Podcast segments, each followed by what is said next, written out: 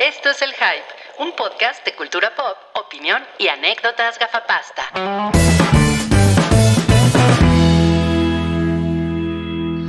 ¡Hola! ¿Cómo están? Buenas tardes. Eh, ¿Es Susy Rex o es su soy- esposo? Soy Susy Rex porque Ah, tengo la piel verde. Mi esposo la tiene roja. Ah, Oye, Ah, Susy Rex, ¿conoces a, a la dinosauria de, de eh, Primal. De casualidad? No es algo racista, ¿eh? se llama Claw, ¿no? No, se llama Bang, Fang. Fang. Fang. Ah. Fang, sí, Fang, Claw. Ah, Nah, yo, no, yo no veo dibujos animados. ¿Por quién me tomas? Oye, Susy Rex, por cierto, el día de hoy iba con Rui por eh, Avenida eh, Miguel Ángel de Quevedo, aquí en la Ciudad de México, y en Galerías El Triunfo vendían un dilofosaurio, ¿cómo ves? Ah, no mames, a lo mejor es mi primo Federico. Que est- está disecado. Sí, se lo llevó a la chingada hace 65 millones de años. Apenas. Bueno, es- ¿Quién es la de rojo? ya No la conozco. Ah, hola. Hola, hola. Ya Mucho somos dos, dos mujeres en el, en el podcast. Dos mujeres, un camino. Dos mujeres, un, un camino. Dos mujeres, un cataclismo. Sí, espero, espero que seas feminista, porque yo soy la única dinosauria feminista del internet. Oye, pero no traes tu pañuelo verde. Y No, pero tengo la piel verde. Eso es todo. Ah. Sí, sí, mi cuerpo, mi decisión. Sí. Ah, bueno, eh, bienvenidos al episodio 449 del Hype. No, pues qué mejor presentación que esta. Ah, eh, patrocinada por Colin Trevorrow. Eh, sí, ay, ese güey me caga, pinches películas culeras. Oigan, y, y también pues, me mandan a decir que hoy no va a haber rifa. Uh, ¿Sabes quién está triste? ¿Quién? Oh, Chelito. Ah, desconsolado. Ay, no mames, sí. Ay, ya está llorando. Ay, no mames, cómo llora. Me encanta cómo llora. Es muy tierno, es muy tierno ese chico. Ay, se fue decepcionado. ¿Por qué le hacen eso? ¿Por Pues- qué? Pues es que hay veces que, la- que las cosas así son, que les digo, ¿no? Eh, la, la- la realidad es, es más dura que la ficción. ¿O cómo es? Eh, Supongo. sí, ¿no? Algo así, sí. algo así. Algo así es, algo así es. Mm. Eh, oigan, bueno, eh, buenas, buenas, buenas tardes eh, o noches, y depende de dónde se encuentren ustedes. Esto es el, como ya bien dijo Susi Rex, es el episodio 449 del, del podcast del Hype. Están hoy Yamiau, Gabriel Monroe y el, el doctor Santi. ¿Por, por, por qué el doctor Santi? Porque ah, voy a ver si pueden hacer peluches de mí y que los patee Dua Lipa y. Ay, qué chingón. Qué chida. Cierto. No, no sé. Porque Dua Es un- Lipa lo, lo pateó, ¿no? O sea, no lo, no lo recibió con amor. Sí lo Bueno, es que estaba abriendo la pista para que no caerse. Ah, No, claro. pues todavía- todavía no sale la de Wakanda Forever, ¿no? Por eso no lo recibió con amor. claro, claro. No, sí. Ah, ok. O sea, ¿me están diciendo que sueno mal, acaso? Sí, como que No te vas y vienes. O sea, es como si estuvieras haciendo Poquito. esto. Así exacto, suena. exacto. No, pero solo- ¿en serio? Antes solamente ¿Y ahí? si te acerca, ya acercándote al micrófono. Suenas está mejor. perfecto. ¿Y ahí? ¿Y ahí cómo sueno? ¿Ahí sueno bien? Ya está bien. Ya- Jair, Bien chipocles. ¿Ahí sueno chipocles? Jair, Bien chipocles. Yair, Yair. Jair, Jair. Sí. Bueno, nos, nos están preguntando por Salchi. Salchi, Salchi no está el día de hoy, evidentemente no, no va a venir. Tiene, tiene un, pues tiene, tiene, tiene algunos problemas personales, algunas situaciones personales. Le mandamos un gran abrazo a Salchi y le mandamos también un abrazo a Vero porque sabemos que ahorita son momentos difíciles y se lo decimos de mucho corazón. Sí, esperemos te que las cosas, Mándenles mucho. mucho amor. esperemos que las cosas salgan, salgan bien y que les sea leve a los dos. Y bueno, miren, a ver, ¿cómo es? Así. Mm, no sé, no sé hacer eso. Así. Oye, tu, Así. micrófono, tu, tu micrófono sigue teniendo problemas. ¿eh? No, no sé en qué consiste. Un poco. ¿Ah, sí? A mí se me hace que, que- que ni siquiera tengo el, el micrófono prendido, ¿saben? No, sí, sí, la Mira, tienes ya- prendida. Lunas y Laura ya me ya confundió. O sea, me- eh, Rui, el, incon- el- el incontinente, antes de Es- entrar así es hoy. Así es hoy. Antes de entrar al aire me preguntó si mi playera era de Morticia Adams. Le dije, no, por supuesto que es de, de Lily Monster porque está de- en boga esa fabulosísima película de Rob Zombie que tiene vas, cabrón. 44% de calificación en Rotten Tomatoes. Ahí vas. increíble, increíble. Y Joyita. este, joya. Y pues por eso es de Lily Monster, mi playera. Bellísima. Sí, no, no es de Hailey Steinfeld, como me pregunta Luna Silara. No mames, si fuera de Hailey Steinfeld, yo la compraría. Oigan, ¿y cómo sonó ahí? Mucho mejor. Son- Bien. ¿Sonó mejor? ¿Bien? Sí, bien. O, ¿O sigo sonando como Susy Rex? ¿Mal? Eh, no. Se parecen ¿no? un poco las Bien. voces, pero bien. Ahí, suenas bien. Ahí, ahí estoy, ok, bueno, esperamos que ahí estemos bien ya. Bueno, entonces, como les, como les decía Susi, no, va- no va a haber hoy rifa, ok. Eh, pero pueden dejar un super chat si ustedes quieren, si ustedes quieren apoyar la causa del hype. Eh, pueden también eh, poner un comentario si están en el sótano del Titanic. Nosotros queremos mucho a las personas del sótano del Titanic, ¿no? Pues porque, como dice el presidente, para, ¿cómo es? Para el bienestar del país, los pobres primero. ¿Cómo dice? Por el bien. No sé. Una No, no, sí- sigo a ese influencer. No sigues a esa, a ese influencer, sí. Es que no tiene. TikTok. Exacto. No, no, no. Pero, mm, ¿saben qué? Creo que tenemos que hablar de la. Tenemos que comenzar hablando de la taquilla. De la Por taquilla supuesto. pilla, porque, pues, ha, pues, ha sucedido algo interesante. Se, se, se estrenó la, la película de Avatar, ¿no? Claro. Eh, eh, el- está presentada, esta taquilla está presentada por la iguana marihuana. La- no, no, no, no. Ok, sí, ¿saben qué? No, no, no les puedo presentar la taquilla pilla. Lo, lo siento mucho. Ok. Ok. Bueno, Sí, no. Pero, pero, pero sí les vamos a platicar que La Huérfana está en primer lugar. Ujú. Ok. Avatar está en segundo lugar. Exacto, La Huérfana con 44 millones y Avatar con 26 millones. Qué. Oye. ¿qué tal, eh? Oye, aquí, se, aquí le pusieron la huérfana. ¿Cómo le pusieron? ¿Huérfana algo o nada más la huérfana 2? La Huérfana, el origen. Ah, El origen, ajá, sí, sí, sí. Sí, no, no puede ser la 2 porque es precuela, entonces. sí, Exacto. Se iban a confundir. Sería menos uno. Es el episodio 6 de la, de la huérfana. Exacto. Y en tercer lugar está Mal de Ojo, ¿no? Algo así se llama. No, No, no. No te preocupes, worry, cariñito. Mm. de No te 20 preocupes, millones. cariño. Y en cuarto lugar sí está Mal de Ojo. Mal de ojo. ¿Cuál es esa No. de Mal de Ojo? O sea, Oye, sí hizo una, hizo una lana mal de ojo, ¿no? Pues es una película no. de, De horror. No de sé, terror mexicano. Sí, es de yo, terror. yo escuché a todo el mundo Ah. mentando madres de esa película. Pero para bien o para mal. O sea, mentando más No, desde, wow, mal. estoy aterrorizado. Ah, ya. No, no, que estaba horrible, una cosa horrible. órale. Pues qué, qué desperdicio de título, ¿eh? Porque Mal de Ojo me suena cagado. Mal de ojo, para me suena Me, suena Perdí mi ojo de o Mal de Ojo es lo que tiene Tommy York, ¿no? No, pero Soy John es Z mal, que ojalá haga una que se llame Mal del Puerco. Ay, Va a haber ver algún esa día. película. va, va a ser del universo de los godines. Ándale, ándale. Sí, a huevo. El multiverso Godín.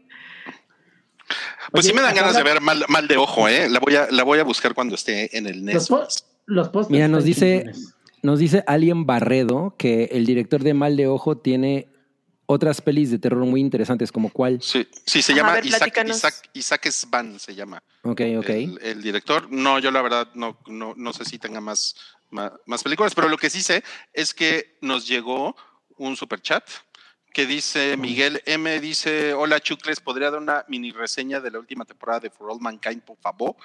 Yamiao Rules. Yu. Eh, no puedo, no puedo, Miguel, porque no la he terminado. De lo que has visto. Mm, No, de lo que he visto está muy chingona, pero he visto muy, mm, o sea, la verdad es que ¿No vi los primeros tres episodios, no la he terminado, me falta bastante. Entonces, vamos a guardar este super chat, mira, así. Y lo vamos a poner así, con un, con una tachuela imaginaria Me para encanta, cuando, cuando lo acabe de ver. Pero muchas gracias por super chat, Miguel. Sí. me encanta. Eh, ¿qué, qué les parece si vamos a lo que nos hizo felices en la semana? ¿Están de acuerdo? Vale, vale. Sí, Ok, por supuesto, por supuesto. gracias. Por supuesto, sí. Déjame, nada más que, ¿dónde está esto? Ah, sí, aquí está.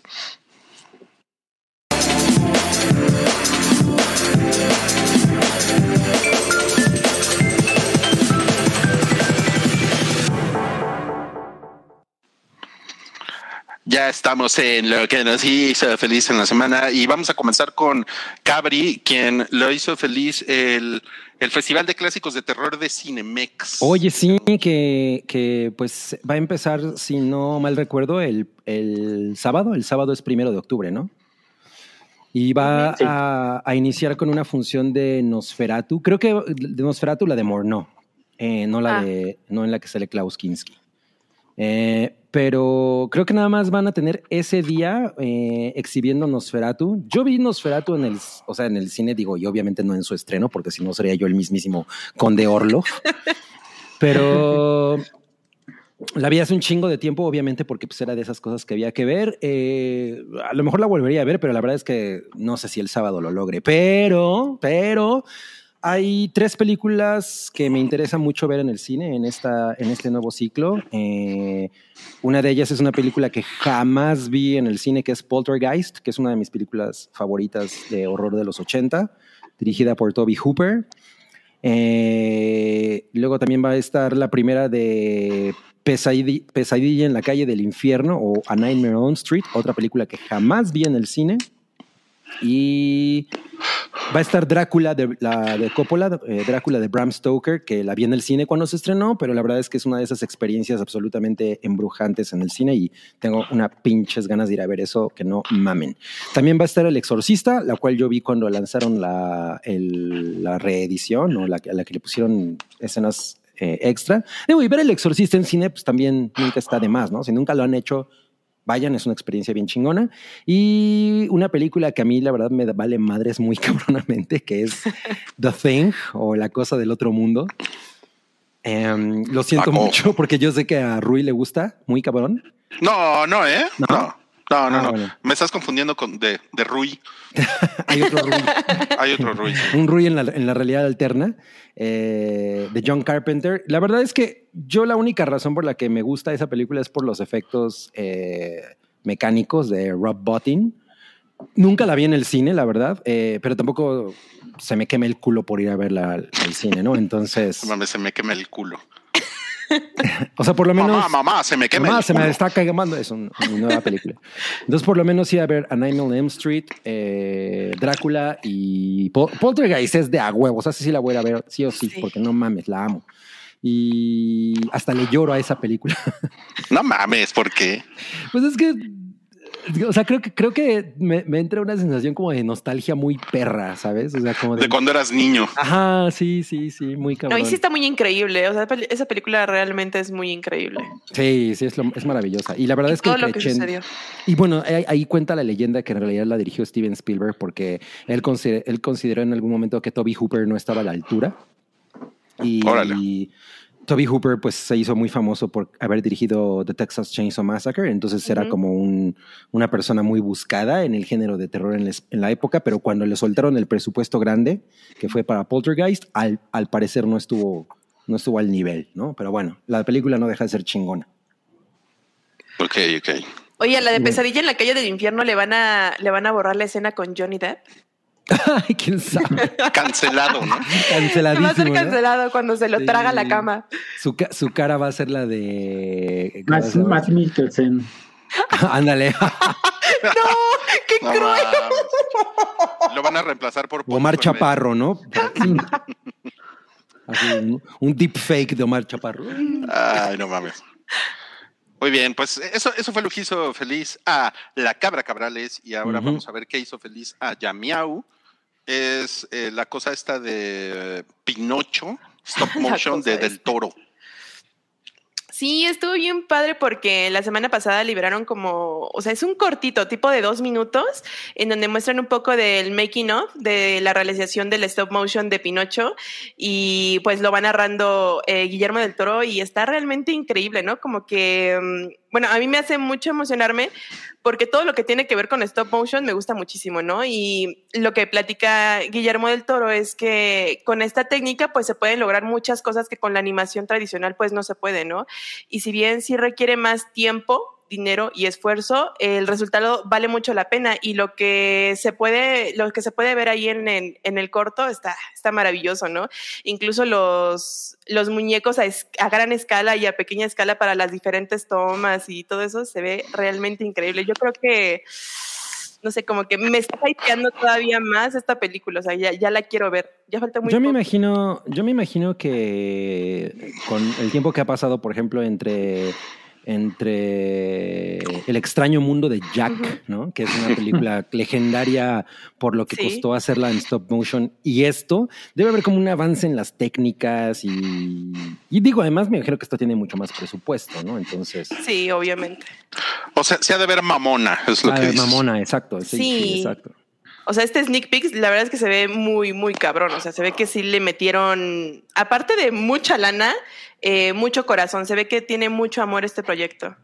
Y pues mucha madera, ¿no? Porque es Pinocho. Claro. Un, Mucha árbol madera. completo. Un ¿Crees que, árbol que con- Pinocho tenga Varios. madera de héroe? Que sí. tiene, tiene madera de mentiroso, ¿no? Y está encueradito. Está encueradito, sí. Pues sí, pues sí, pero esto no es pingocho, no se, no se No confundan se confundan. con el clásico, sí. Ok. Bueno, pues me da mucho gusto que te haya hecho feliz. Te ves, te ves, pero radiante de lo feliz que estás por, por, por Pinocho, sí. Em, ahora vamos a pasar a, la- a lo que hizo feliz al, al Santi Baby, que fue eh, una actualización del podcast Serial. Sí, mira, hace dos semanas se eh, dio la noticia de que, bueno, para empezar, el podcast de Serial fue muy famoso por ahí del 2014. Estaba yo leyendo que alcanzó cifras de casi, bueno, todos sus episodios se bajaron más de 80 millones de veces Ay, no en mames. todo el mundo. Y hablaba del caso de el asesinato de, déjame ver, es que se me va el nombre, de Jaime Lee, una estudiante de 18 años de, un- de Estados Unidos, eh, la cual había sido primero reportada como desaparecida y un mes después apareció su cuerpo. ¿No Esto fue la que había salido a 1900 correr? No, este, porque esto fue en 1999. Ah, Y este, y el, eh, en cuanto empezaron las investigaciones, el primer sospechoso fue su exnovio. El podcast de lo que trata es de desenmarañar todo el caso. Eh, ya llevaba ya este tipo que se llama, déjame ver, es que es un nombre medio raro. Se llama, ay, güey, no lo encuentro. Puedes decir. Poncho Herrera, siempre funciona. Tal vez. Bueno, este, este tipo que se llama Said Ad- Adnan Syed, se llama Adnan Syed, este estuvo, estaba ya en la cárcel desde el 2000, fue eh, eh, eh, encontrado culpable, pero lo que el podcast hizo fue desenmarañar todo el caso, ya que había muchas irregularidades en el proceso. Entonces, como que le dio, fue tan popular que le dio mucha luz este, a, todo esto, a todo el juicio. Y el año pasado entró una, ley que, este, en Baltimore que decía que si alguien que cometió un crimen siendo menor de edad había pasado 20 años en, la cárcel, podría este, pedir que redujeran la sentencia o salir libre. Aprovecharon todo esto y ahorita el tipo salió libre ya que el gobierno se dio cuenta que de verdad habían eh, omitido muchas pruebas, habían fabricado otras y hubo muchos errores de proceso y lo dejaron libre. Esto no, está, esto no, no quiere decir que el tipo haya sido Sea inocente. este, inocente, ajá, sino que O sea, hubo no fue muchas cosas absuelto. que, exacto, que no se tuvieron en cuenta y que él desde un principio no podría haber, eh, tenía que haber ido a la cárcel. Entonces, después de 23 años se ha hecho justicia, entre comillas, y lo dejaron libre. Entonces, eso me gustó mucho porque hicieron un podcast especial para darle una actualización de, de lo que habían dejado en 2014 y le dieron como un cierre así al ciclo. Lo recomiendo si no lo han escuchado, está todo en inglés, pero es una joya, ¿eh? y cuando lo pasen en el 5 va a ser eh, Asesinos en serie en Canal 5. Asesinos Yo- en sí, serio. va, a haber, En serio. va a haber película de esto, ¿eh? Yo estoy seguro. Oye, ¿en dónde lo viste, Santi? No, es un podcast. Le puedes encontrar en Spotify o en Apple Ah, en Podcast. Es- está en todas las plataformas, ¿no? Sí, sí. Sí, es súper Sí, sí, sí. famoso. Ah, yo la verdad sí lo intenté escuchar una vez y, y me aburrí, Santi. No, Ah. aparte la, la voz de la chica que conduce, que es este Sarah Koenig, no mames, es una belleza. Sí, o sea, está, está sexy. Sí. Si está sexy, sí lo Sí, escucho. sí está sexy. Ya porque ves, y soy un viejo cochino. Pues sí, pues es que soy un viejo cochino que a veces se aburre. Mira, ya dijo Madame Tussauds que se va a esperar a la docuserie de Netflix. Va a suceder. Yo creo que de HBO, porque HBO se echó un, también un documental sobre el caso. Ok, ok. Y no es tele, es HBO. Exacto. Exacto, exacto. Bueno, pues eso fue lo que hizo feliz al Santi Baby y ahora voy yo. ¿Qué fue lo que me hizo a mí feliz? ¿Qué te hizo semana? feliz? Cuéntanos, choque. qué, Cuéntanos. qué bueno que preguntan, porque a mí lo que me hizo feliz fue que el hype esta semana cumplió nueve años. Oye, sí es cierto. Ah, es cierto. Nueve años que se han ido como agua. De veras que cómo pasa el tiempo, Milica, ¿no? Cuando uno se divierte. Es, es, es, in- es increíble. Y pues les damos mucho las gracias por habernos acompañado todos estos nueve años. Eh, el hype se va a terminar en el podcast 400. Eso estaría increíble, ¿no? Nos queda un podcast, ya vamos a cerrar. el- Sí. Ay, cerramos el changarro. No, no, pues yo, yo creo que el hype da, da para rato, eh, siempre y cuando haya series, películas, etcétera, etcétera. Y alcohol. Y pues, y alcohol, claro. Y tenemos tantas anécdotas del hype y, y- y- y tanto, tanto chiste local y, y, bueno, tantas intervenciones de ustedes, invitados. O sea, es pues es como imposible eh, reducirlo a nada más un comentario. Entonces, Paola, nuestra nueva becaria, preparó este video eh, con Ah. mucho sentimiento para todos ustedes. A ver. Esperen, esperen, esperen, que yo lo, lo estoy poniendo mal. Ahí va.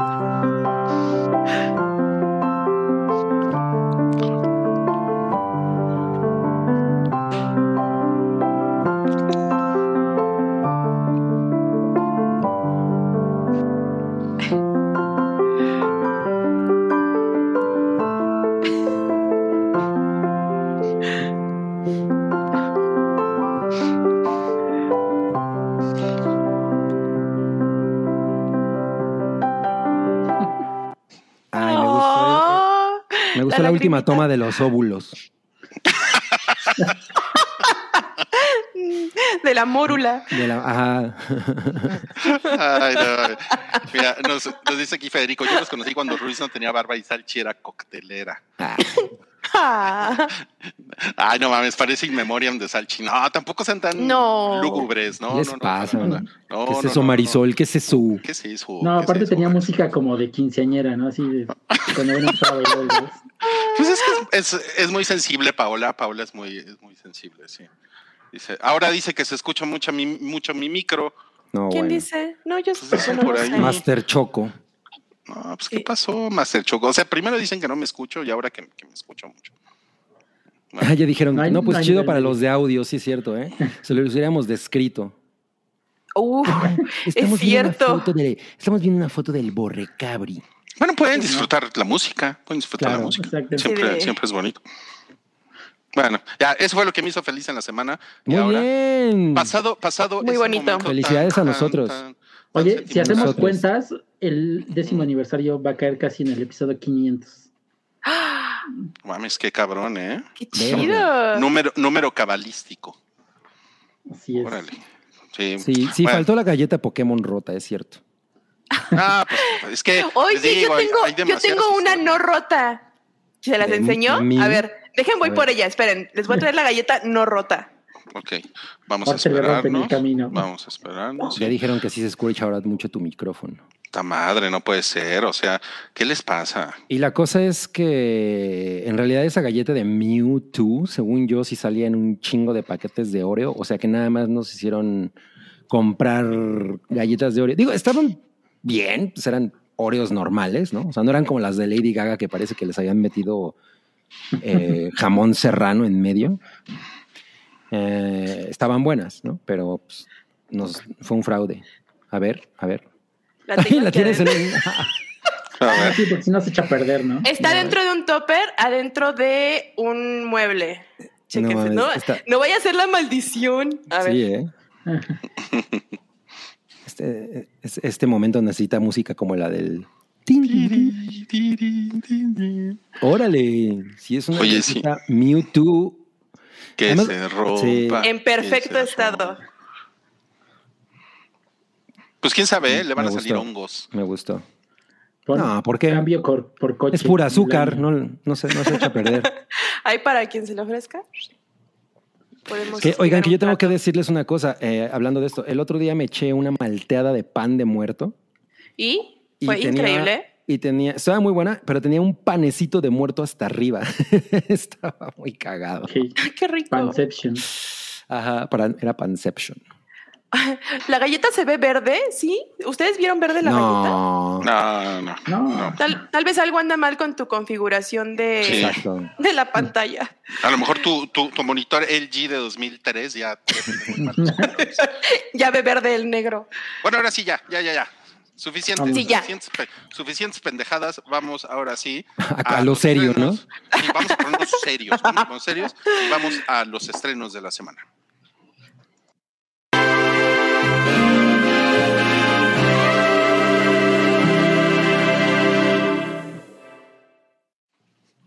Para el primer estreno de la semana les queremos pedir que levanten la mano los que ya vieron esa rubia sensación. A ver, ¿quién la vio? ¿Así se llama? ¿Quién la vio? La No, no, no, se llama, anterior. se llama nada más rubia, sí. Yo no la he visto. Solo, solo la vi. Yamiao. Ok. ¿Nadie más la vio? No, yo les No, había contado que ayer, que mi plan era verla ayer, pero entré a la hypa y entonces ya no, ya mejor. Me puse a ver videos de YouTube de gente haciendo pizza.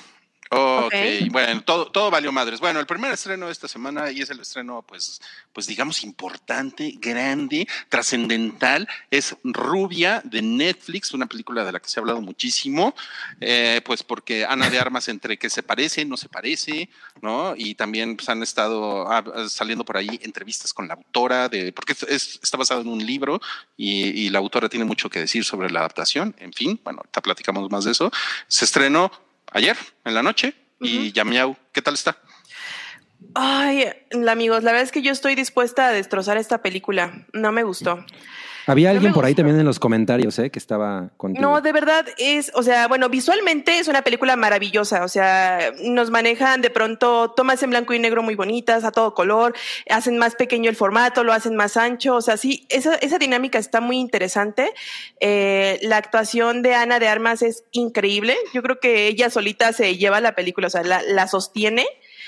Es muy buena su interpretación, pero tengo muchas, muchas quejas con esta película, con esta adaptación, porque si bien hay que aclarar que esto no es una biopic, o sea, esta película no está basada en hechos reales de lo que le haya sucedido a, Marilyn Monroe, ¿no? Y, y podemos llegar a confundirlo porque pues tenemos personas reales, ¿no? O sea, sus parejas, como que todo eso, y podemos llegarlo a confundir, pero no. O sea, supone que esta película está basada precisamente en la novela que nos comentaba Rui. Este, ajá, exacto. Eh, pero, Pero ¿cómo? O sea, ¿estás diciendo que es ficción? Exacto. es como una ficción. ficción, una ficcionil- ficcionalización de la Exactamente. vida de Marilyn Monroe, ¿no? Exacto. O sea, esto no no, es una biopic. Entonces, la novela de Joyce Carol es justamente eso, o sea, como la interpretación de lo que ella cree que fue la vida de Marilyn Monroe. Incluso lo vemos en, durante la película, como no es este, no es lineal, o sea, vemos como saltos de tiempo, de pronto estamos en un lugar, de pronto estamos en otro, o sea, como que no tiene un orden. Entonces, em, lo que no me gustó es que, si bien sabemos que la vida de Marilyn Monroe fue pues muy tormentosa, ¿no? Fue muy difícil por muchos temas. eh, siento que esta película lo que hace es como revictimizarla durante tres horas. Entonces, Eh, es una película pesada de ver porque tenemos muchas escenas choqueantes por el hecho de solo ser choqueantes. Eh, en vez de, de que la película se, se, enfocara un poco en lo que fue la, la, carrera de Marilyn Monroe, como que nada más es el morbo y como si ella nunca hubiera tenido nada, ninguna decisión en su vida, como si todo la hubiera llevado así como que, bueno, pues ya estoy aquí y las demás personas deciden por mí y yo estoy aquí nada más por guapa, ¿no? Entonces, le quitan mucho peso a su carrera la hacen ver como una rubia tonta que nada más estaba ahí como por las circunstancias y porque la vida la llevó a eso y pobrecita cómo ha sufrido. Eh, no me gustó, no me gustó, pero para nada. Tiene algunos puntos a su favor, como ya les mencioné, pero no, de verdad estoy muy enojada, estoy muy decepcionada. Creo que no hacía falta que volviéramos a revictimizar a Marilyn Monroe. Leave Marilyn Monroe alone. Eh, en el momento, bueno, hasta el momento de esta de la edición de este podcast tiene 47% de, de podredumbre en el podredumbre más bien, ¿no? En el, sí. en el tomatómetro. Mm, mm, Ajá. sí. Eh, una cosa es que di- digo, yo sé que hay mucha gente que la ha odiado, en realidad como que la opinión general es que no está nada chingona, pero que Ana de Armas está muy bien. Y una cosa que a mí me gusta de, la manera en la que Ana de Armas abordó su papel como Marilyn Monroe es que dijo, güey, yo no la puedo, no la puedo imitar. Entonces, lo que voy a hacer es más bien tratar de, de proyectar lo que yo imagino que ella estaba sintiendo en estos momentos de acuerdo con las imágenes que todos conocemos de ella y, y- entrevistas y demás, ¿no? Entonces ella tenía el problema de que, número uno, siempre ha dicho que su inglés no es el mejor, ¿no? Entonces, bueno, esa, fue una, un obstáculo, pero que ella encontraba que en Marilyn Monroe el, el acento de, de- la misma mujer, tanto en la vida real como en- en pantalla, siempre cambiaba mucho porque ella trataba de, de- mutar conforme enfrentaba pues, a la gente, a la prensa, no, o sea, co- como que trataba de ser una persona diferente en diferentes momentos, precisamente como para darle a la gente lo que quería. Exactamente, y justo también, o sea, de eso habla la película, ¿no? De cómo ella divide, pues, su vida en dos, ¿no? El personaje que es Marilyn Monroe y ella como Norma Jean. Y eso lo hace espectacular Ana de Armas, o sea, se nota perfecto cuando está haciendo eh, ella misma cuando está haciendo el personaje de Marilyn Monroe. O sea, te digo, hay, hay puntos a su favor en esta película, pero definitivamente no. Eh, para mí es un no. Tiene mu Oye, si muchas dura cosas. tres horas. Prácticamente. A ver. let me see. Madres, no Let me see, mames. porque sí, yo me acuerdo que dije, ay, ca- a ver, aquí está. Con- Dura dos horas 47 minutos. Pues sí. Pues sí, casi Casi. tres prácticamente. Qué hueva, no, pues no mames, no, no la voy a ver. O sea, yo sí tenía como tantitas ganas de verla, pero después de esto que estás diciendo, pues no, ya, la verdad es que ya se me quitaban las ganas de verla. Es que de verdad da pena ver esto en pantalla porque, o sea, sientes feo. O sea, si la película se trata de, de que sientas feo por Marilyn Monroe por tres horas, pues está muy bien, porque te sientes mal por ella y dices, qué mal pedo, ¿no? Con, con razón, yo vi unas declaraciones de la autora de la novela que decía que la vida real de Marilyn fue peor que, que lo que ella, Ella- escribió en su libro. O sea, no, a ella le pasaron muchas peores cosas en la vida real. dice. O sea, puede Y ser. es- y, y supongo que lo hace también como para justificar lo que estás viendo, ¿no? Exacto, pero ¿para qué vamos a hacer otra, otra película? Porque además es la segunda adaptación que sale de esa novela. ¿Para qué vamos a hacer otra película de la adaptación de esto? Y ni siquiera vamos a darle crédito a ella como actriz o como cantante, o sea, o como o sea, se convirtió en un ícono y lo hacen, lo hacen ver como si se hubiera convertido en un ícono por, pues por estar bien buena y por estar bonita, nada más. O sea, le quitan todo, todo el mérito y todo el peso a su actuación y a ella como un ícono. Entonces. Es, y esa es una opinión que he visto en repetidas ocasiones respecto a la película y me pareció curioso porque Andrew Dominic, que es el director, quien por cierto es el director de dos películas con Brad Pito, que son El asesinato de Jesse James por el cobarde de Mm. Robert Ford y Mátalo suavemente. Que Brad Pitt es Eh, productor de esta película.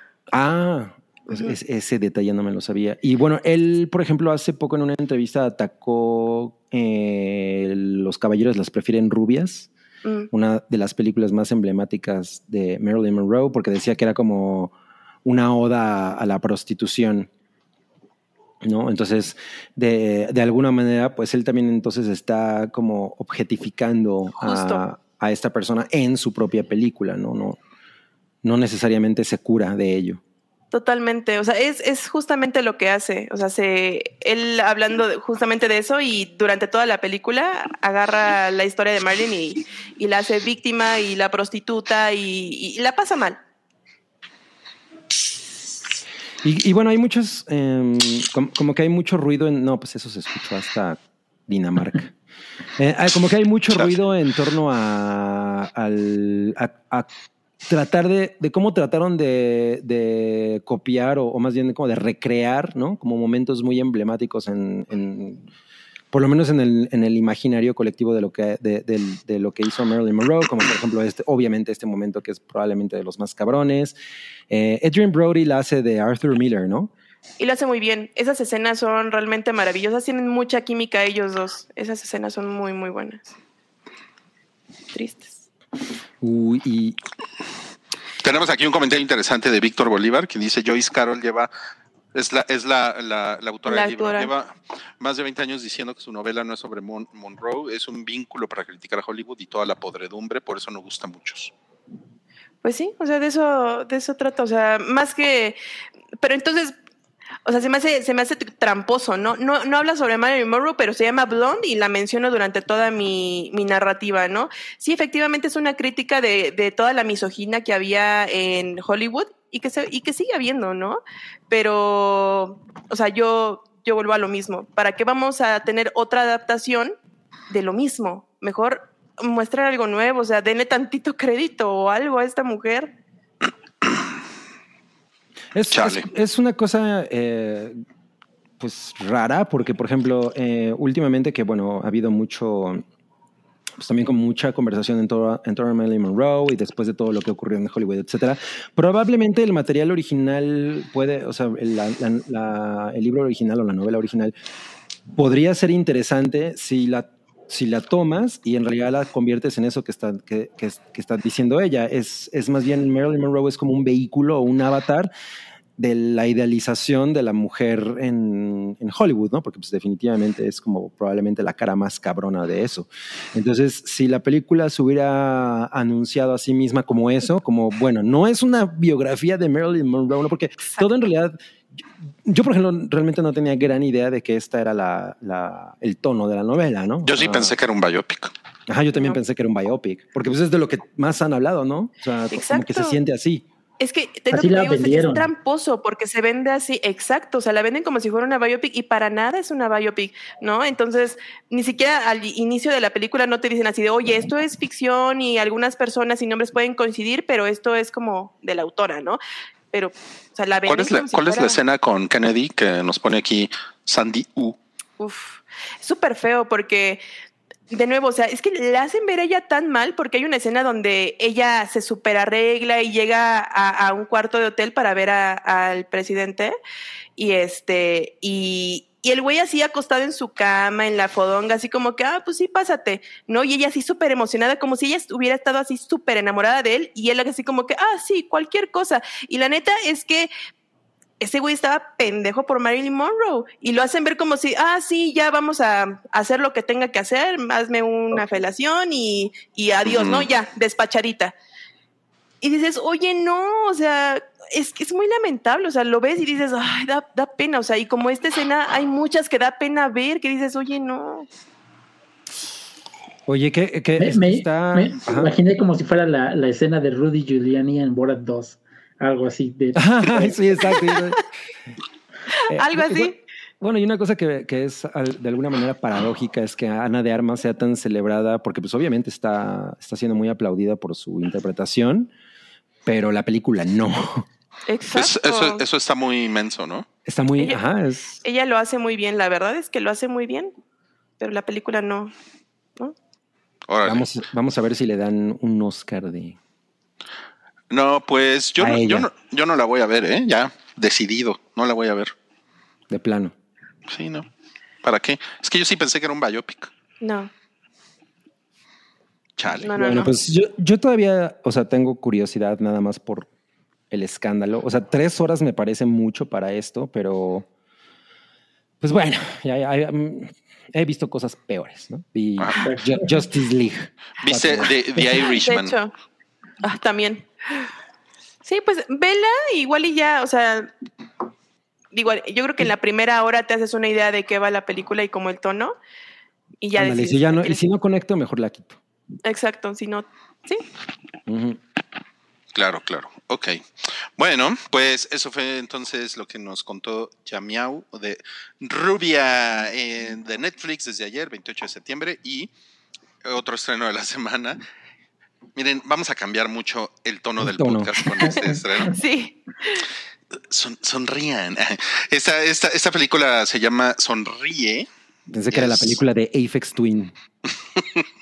No, referencia de señor. Es, es, es, es de Paramount, eh, se, estrena, se estrena el día de hoy y pues nos, nos invitaron al, al screening, entonces puedo... Fui yo, fui yo, porque, porque, porque mira, Yamiau sigue sonriendo. Tenemos que sonreír. Somos ver, parte de la mercadotecnia de la película. Oye, Es lo que les iba a decir. ¿Han visto que en, en los partidos de béisbol de la eh, Sí. Major League Baseball hay tip- toman a tipos así sonriendo todo el tiempo? Sí, O sea, y súper creepy. de, atrás de la bueno, de batean, así están. Sí, pues es parte del, del, del marketing de la película. Bueno, ok, Exacto. les voy a, les voy a contar sobre esta película. No, no, rea- realmente no hay como mucho que, lo que tengamos que elaborar. Pero le, pero, está, pero le fue muy bien, ¿eh? O sea, ¿A poco? Es, miren, está, es está un- muy bien reseñada. es, es, es un churro. O sea, eh, entra en la categoría de es un churro, pero es Ok. una película muy entretenida. Está muy bien porque es un, aparte es un tipo de película de terror que eh, yo creo que es- hace, hace mucho que no veíamos. Es, es, es como terror dos milero, como El Aro. Es totalmente va por ahí, ya saben, como una, una persona tiene una, tiene como Oh. una mal, le cae una maldición, ¿no? Y recuerdan que en el aro era, te llaman por teléfono y tienes siete días y en siete días te vas a morir, ¿no? Es algo como muy parecido. Entonces yo siento que como que el, como que el terror comercial se movió de ahí. a- porque no sé si se acuerdan que había uno que se llamaba una llamada telefónica o no sé Claro. Ah, sí. mamada, ¿no? Sí, sí, y el ojo y bueno salieron un chingo de como como de películas en es- en, es- en esa época que iban como por esa onda y, y después hubo una película eh, pues de terror medio independiente que es It Follows Que a mí me, a mí me encanta esa película y me, y me, y me pone los pelos de punta. Y esta película son, sonríe, es entonces es como si The Ring eh, hubieran puesto a coger a The Ring y a It Follows y, y saliera esta, esta película. No mames. Y, y es, es, está, está como, está muy bien realizada. Eso creo que es muy bueno. ¿no? O sea, está, la, la, el- la fotografía es, es muy chingona, la música está poca madre. eh, es una película de Scare Jumps, eso, Mm. o sea, si, si les cagan las películas de Scare Jumps porque... Pero son jump scares. En, en el hype siempre lo dicen al revés. Perdón, perdón. Jump, jump scares, perdón, perdón. Susto Yo soy disléxico. De Soy- susto salto. Es que soy disléxico. Eh, o sea, si para ustedes son como. De espantos, puedes decir. Es de espantos. Es de espantos. No, no, no. O sea, si son. O sea, si los jump scares son como intelectualmente. Pues no sé, demasiado inferiores para, para ustedes, ¿no? Porque, ay, no, es que a mí me gusta otro tipo de terror. Pues no, se la, se la pueden ahorrar, pero esta película sí es eso, ¿no? Esta película sí es así como de, como de novios en la sala que se agarran de la mano y, ay, ay, güey, ya, tira las palomitas y tira el refresco, ¿no? Porque te saca un pedote, ¿no? O sea, sí hay como seis pedotes así, ¿no? En la película. Y pues eso a mí, eso a mí, yo siempre es, es algo que, que disfruto mucho, ¿no? Em, y de la trama, pues es que, ¿qué les digo? Pues es que se lo pueden imaginar, ¿no? O sea, con lo que les acabo de decir. Sí. Se trata de una mujer que se. Que, o sea, es, es- ¿cuánto dura la película? Como hora 40 máximo. Y es una hora, y es una hora cuarenta de ver a esta mujer sonriendo. Eso, eso sí está de terror, ¿no? Imagínate, Sí. ay, O, o de una visita al dentista muy, muy ¿Cuánto, nos falta? Ay, sí, cuando te ponen esa cosa. No mames. No, pues, pues es que ya saben, ¿no? Es como, como esta cosa de el, al, al, al protagonista le empieza a caer, o sea, le cae esa maldición y luego como que el protagonista, así como Naomi Watts en el aro, como que de repente es, de repente le cae el 20 de que, de que es algo que, que puede investigar, ¿no? Y que a lo mejor puede resolver, ¿no? Esa, esa Ujú. maldición. Y, ok, dicen que estoy sonando robótica. Es que, es que te está cayendo la maldición, seguro. Me está cayendo- Ajá, me está cayendo la seguramente es maldición, eso. Sí, Sí, eh. como, como un poco cortado. no mames, qué miedo. Qué miedo, qué miedo, ya me, ya me está dando miedo entonces. Pero bueno, ya se, digo, se lo pueden imaginar, pero la, la neta, si es que me escuchan, la neta es que está muy pinche entretenida la película, ¿eh? O sea, ¿Tú viste, viste el, eh, mm, ay, esta que estuvieron anunciando muy perro de terror hace poco? ¿Cuál era? la- en la que sale mm, Ethan Hawke, ¿cómo se llama? Em, no la vi, Ah, la de la El del teléfono negro. ah, Ajá. ajá, ok. Ah, porque te iba a preguntar si estaba como en, en el tono. Digo, tampoco la vi yo, pero Salchi la odió. Entonces, A mí tampoco me gustó la del teléfono negro. ajá. No está chida. Pues yo vi el tráiler de esto en el cine y me pareció interesante, justo. eh, como, como, como la manera en la que está presentada. O sea, no es. de- definitivamente yo soy de las personas que, que no, no les encantan los jump scares, pero creo que hay maneras de hacerlos chido, ¿no? O sea. eh, No, no deja de ser un recurso, pues a lo mejor muy sobado, pero pues si está bien hecho, está chingón, ¿no? Entonces, mientras sea así, pues cool. Sí, sí. Y yo, y, y yo creo, bueno, espero no sonar tan, tan robótico ahorita, pero, pero, pero creo que, o sea, si van con esas expectativas, se la pueden pasar poca madre con esta película. Ahora, tiene 77% en Rotten Tomatoes a diferencia de los 47 que tiene Rubia. Vaya. por por algo será. bueno, pues, ajá, es, o sea, es, es como buena señal, ¿no? O sea,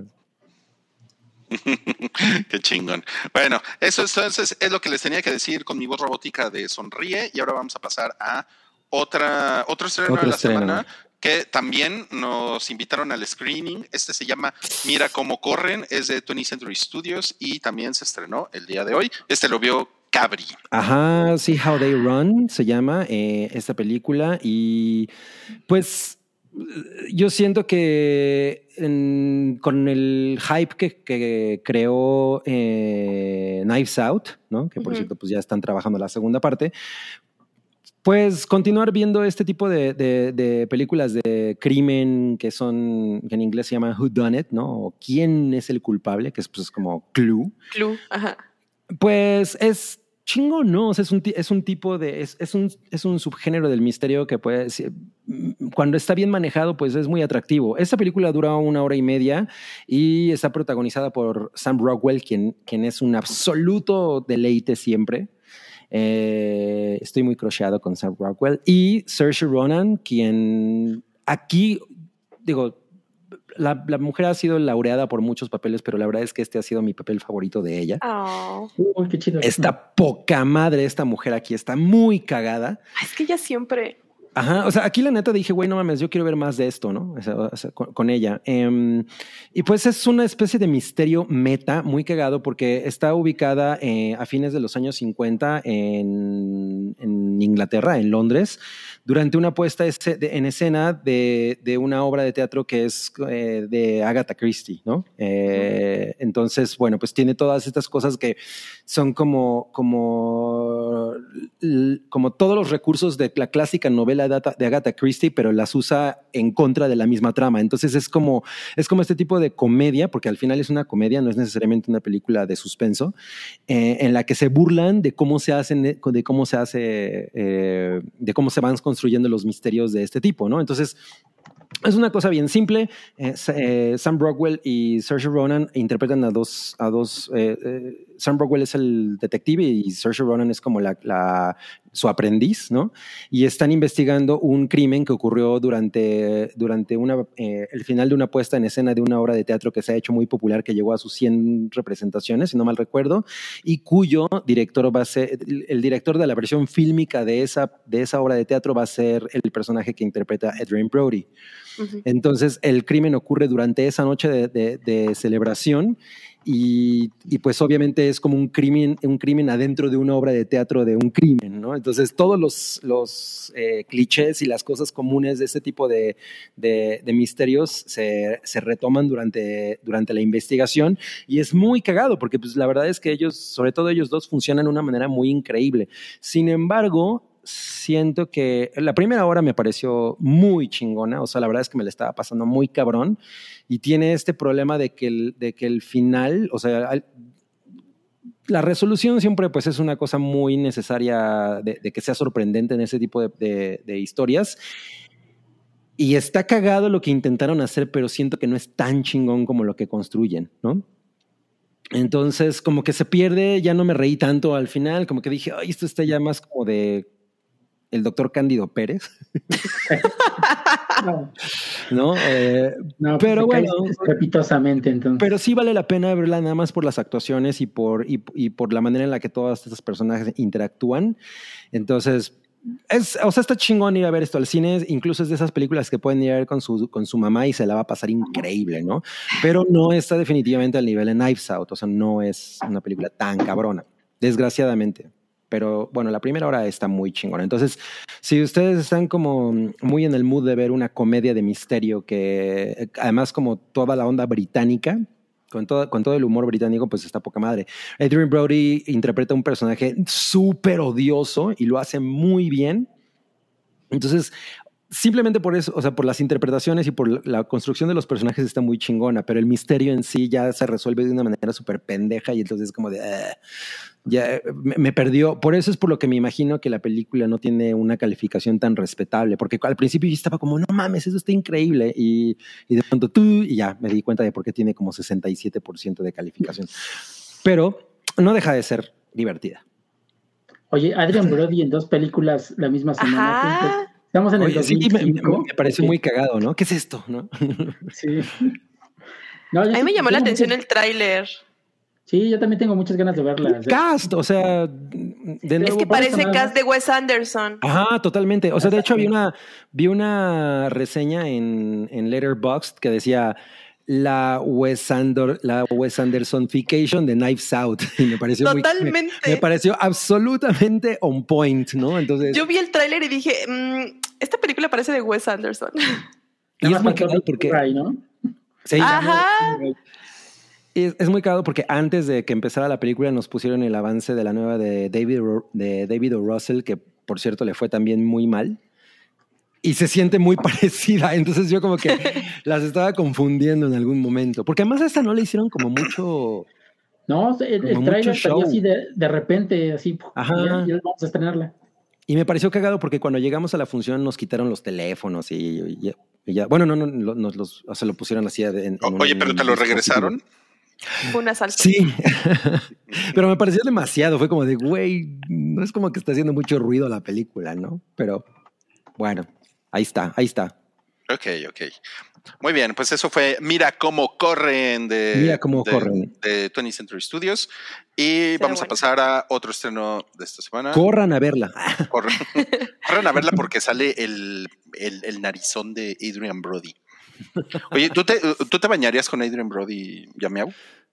Ah, super sí, pero Yam, super sí. Yamiau, cabri. La pregunta fue para Yamiau. Yo no respondí, ¿de qué hablas? Ya sé que tú que, quieres que te. Ok, tú, cabri, ¿te bañarías con Adrian Brody? No, me bañaría con Sam Rockwell. Digo, uh. no, no, le, no, le, diría a Adrian Brody que no, pero Sam Rockwell sí es mi gallo. Además, en su nariz puedes colgar tu toalla. claro. ¡Qué hermoso! O a lo mejor hace cosas increíbles con la nariz, ¿no? Uh. Uno no sabe. Ay, Santi, no ¿te bañabas? Eh, pues es, es, que me cae medio mal, la verdad. Lo, lo, lo encuentro un poco odioso. Sí, de plano. mejor de afuera, sí. Tremendo, ¿eh? Tremendo, tremendo. Ok. Qué sad. tenemos otro estreno que se llama, le pusieron Operación Cerveza. En donde sí sale Bill Murray, por cierto. Sí, aquí sí sale Bill Murray. ¿Neta? Sí. Ajá. Por. Sí, bueno, y se llama. el- pues sale en un papel. De hecho, no sale en un papel muy grande, pero en el avance por lo menos sale tres veces. Tiene, tiene, tiene, una, tiene una premisa interesante. Esta es una película en Apple TV que se estrena mañana y es, se supone que esta, esta sí, a diferencia de Rubia, esta sí está basada en hechos reales. Eh, Ajá. ¿Es es, es, un güey que, que va a llevarle cerveza a las tropas en Vietnam. ¿no? Así, Ajá, en la guerra de Vietnam a las, tro- a las tropas gringas. Se, supone que es la, la historia de un tipo que eh, tra- tratando de reconectar con sus amigos, eh, les lleva cerveza a- que- a- y ellos están este, peleando en la guerra de Vietnam, ¿no?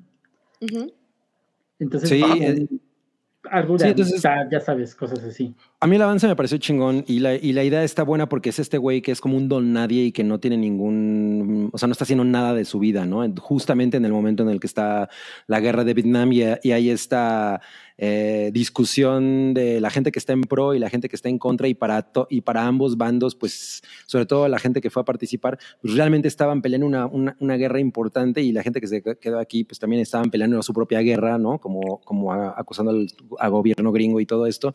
Y entonces este güey, que es un absoluto slacker, dice, no, pues yo también tengo que hacer algo de mi vida porque si no, ¿qué pedo? ¿no? Entonces se lanza y su objetivo es llevarle cerveza, que es, que pues es una cosa de alguna manera noble porque pues es como llevarle un pedazo de casa a la gente en un, en un conflicto, ¿no? O sea, es como les llevabas, se supone, sus, sus cervezas favoritas.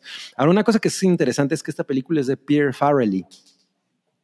Ajá, claro, ajá. claro. Sí, Del- entonces del- no sé si eso me da la, la mayor confianza. güey. Ujú. Es uno de los Sí. dos patanes Farrelly. Pues, Bueno, y también sale Russell Crowe. ajá, lo que estamos viendo ahorita en pantalla es Russell Crowe, que sigue, que sigue ganando kilos. Ay, ¿qué tal? Luego, luego el body shaming. Ahorita Ah, tenemos una, nota Ay, del, no. del body shaming, ¿eh? Ahorita tenemos una nota del body shaming. Bueno, Sí. por- es eh, pensé que ibas a decir que, que sigue disfrazado de Zeus. Se quedó con el No, papel de Zeus. Le Ajá, falta la faldita. Le falta la faldita, sí. Oye, como dice Alicia Sinfe, parece rescatando al soldado Zac Efron Pérez. No mames, sí. ¿Qué pedo con, Ah. con Zac Efron y su, y su bigotaxo? Ya se ve bien señor, ¿no? Así. Pues es que es un bigotazo típico de los 70, ¿no? O sea, era la Sí. época en la que estaba de moda Burt Reynolds y todo ese. Y, y ese look así turbo macho estaba muy hot. Mm. Miren, ya me Eh. pusieron, el más gordo es el que se burla del gordo.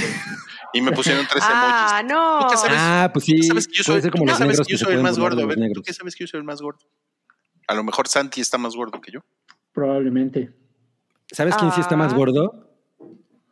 Ay, No, ah, Rincón, porque pues no mames, güey. yo estoy, a mí el Zac Efron me trajo unas chelas. Muchas gracias, Zac Efron. TQM. Pero también, pero me las trajo Chelito. Oh. Se fue a intimar con Chelito. Son muy panas esos dos güeyes. Tienen, Se ve. tienen- una relación muy íntima. Además son Oiga, no, pues, color. se ve, se ve, se ve chingona, se ve cagada, ¿no? A mí el avance sí, me pareció chido. una buena premisa. chido. Definitivamente. Y bueno, ahí Y pues tiene la- la garantía de Apple, ¿no? Pues sí, e- eso es- esas son palabras de Salchi, ¿no? Porque ya ven que a Salchi le encanta Apple TV. Entonces, estamos aquí sumoneando el espíritu de Salchi. Y pues sí. Eh, entonces, esto se llamó Operación Cerveza Apple TV Plus. Desde mañana la pueden encontrar en la plataforma, si están suscritos.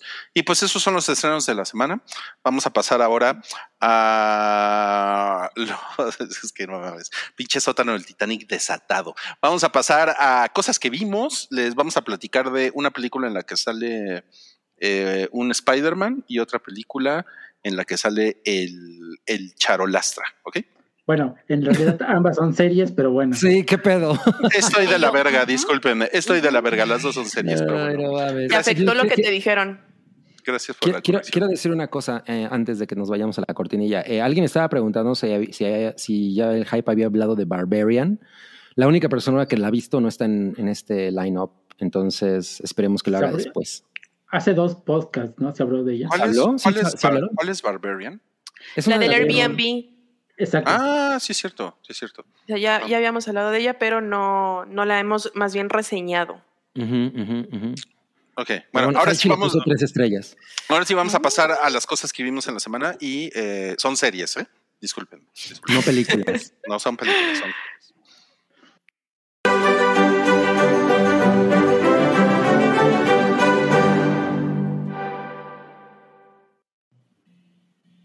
Levanta la mano quien ya vio Andor. A mí nada más me falta un episodio. Todo mundo ha visto Andor. Qué increíble. A ver, ¿quién quiere empezar? No, pues ya Sal- miau, ¿no? No sé. No, Santi, porque casi no ha hablado Santi. Es cierto, es cierto, es cierto. Vale. Mira, yo ya les había dicho que sí estaba entusiasmado por esta película por el antecedente de Rogue One. Es una serie. Es una serie. Es-. Ya ves, me- se me equivoqué. No, por- Pendejada, no lo Tropecé de nuevo con la misma ¿Ves? Eso, piedra. eso te pasa por humillarme en público. No, no. Fue fue la maldición de Rui. Es como una- es la nueva película, sí. No, y mira, y la verdad, este no decepcionó, está muy chingona. Me parece que el hecho de que el mismo creador de Rogue One esté involucrado y haya aportado la idea es, es excelente, porque sí se siente en el mismo este, tono. Eh, es un thriller de espías totalmente. Este, Rui decía en su tweet que era lo menos Star Wars de Star Wars y creo que estoy muy de acuerdo porque Mm. podría ser cualquier cosa, eh, digo, podría estar ubicado en cualquier otro universo y funcionaría sin problemas. En el universo de los este, Godines. De También Reyes contra puede, puede haber espías este, infiltrados entre godines. Ya sabes que el espionaje industrial está cabrón. Es cierto, es cierto.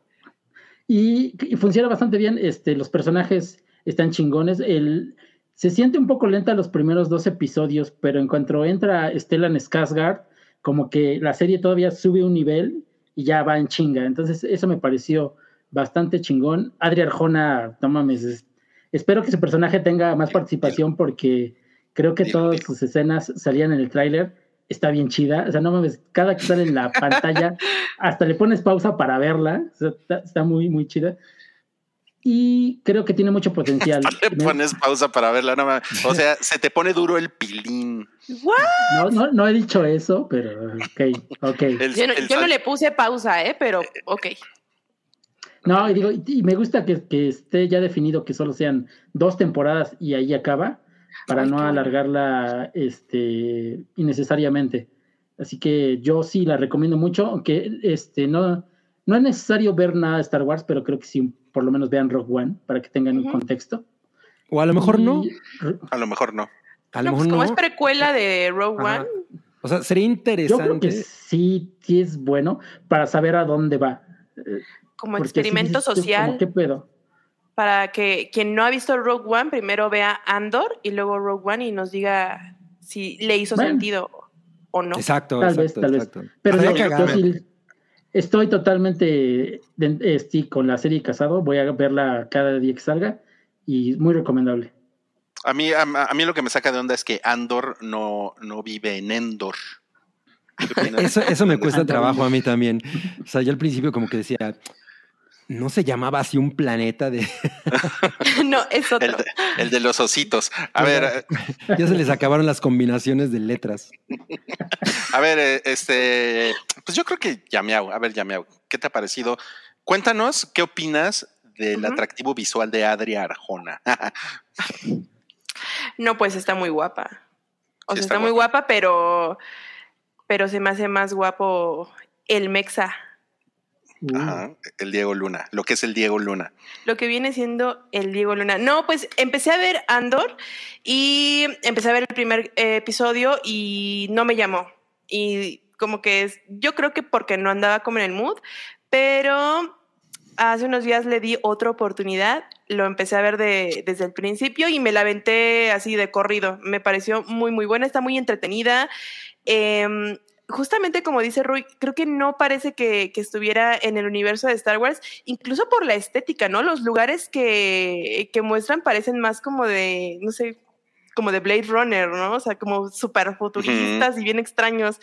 Este, las actuaciones muy bien, la hija de Arjona muy guapa. El señor que sale en Dogville también lo hace muy bien. Aquí sí me cae bien, Ok. porque en Dogville lo odio. Pero bueno, este, sí, o sea, si ya la empezaron a ver y no les está llamando la atención, les diría que la vean como con otro mood, más tranquilo, poniéndole más atención y la van a disfrutar mucho. O sea, está muy bien hecha.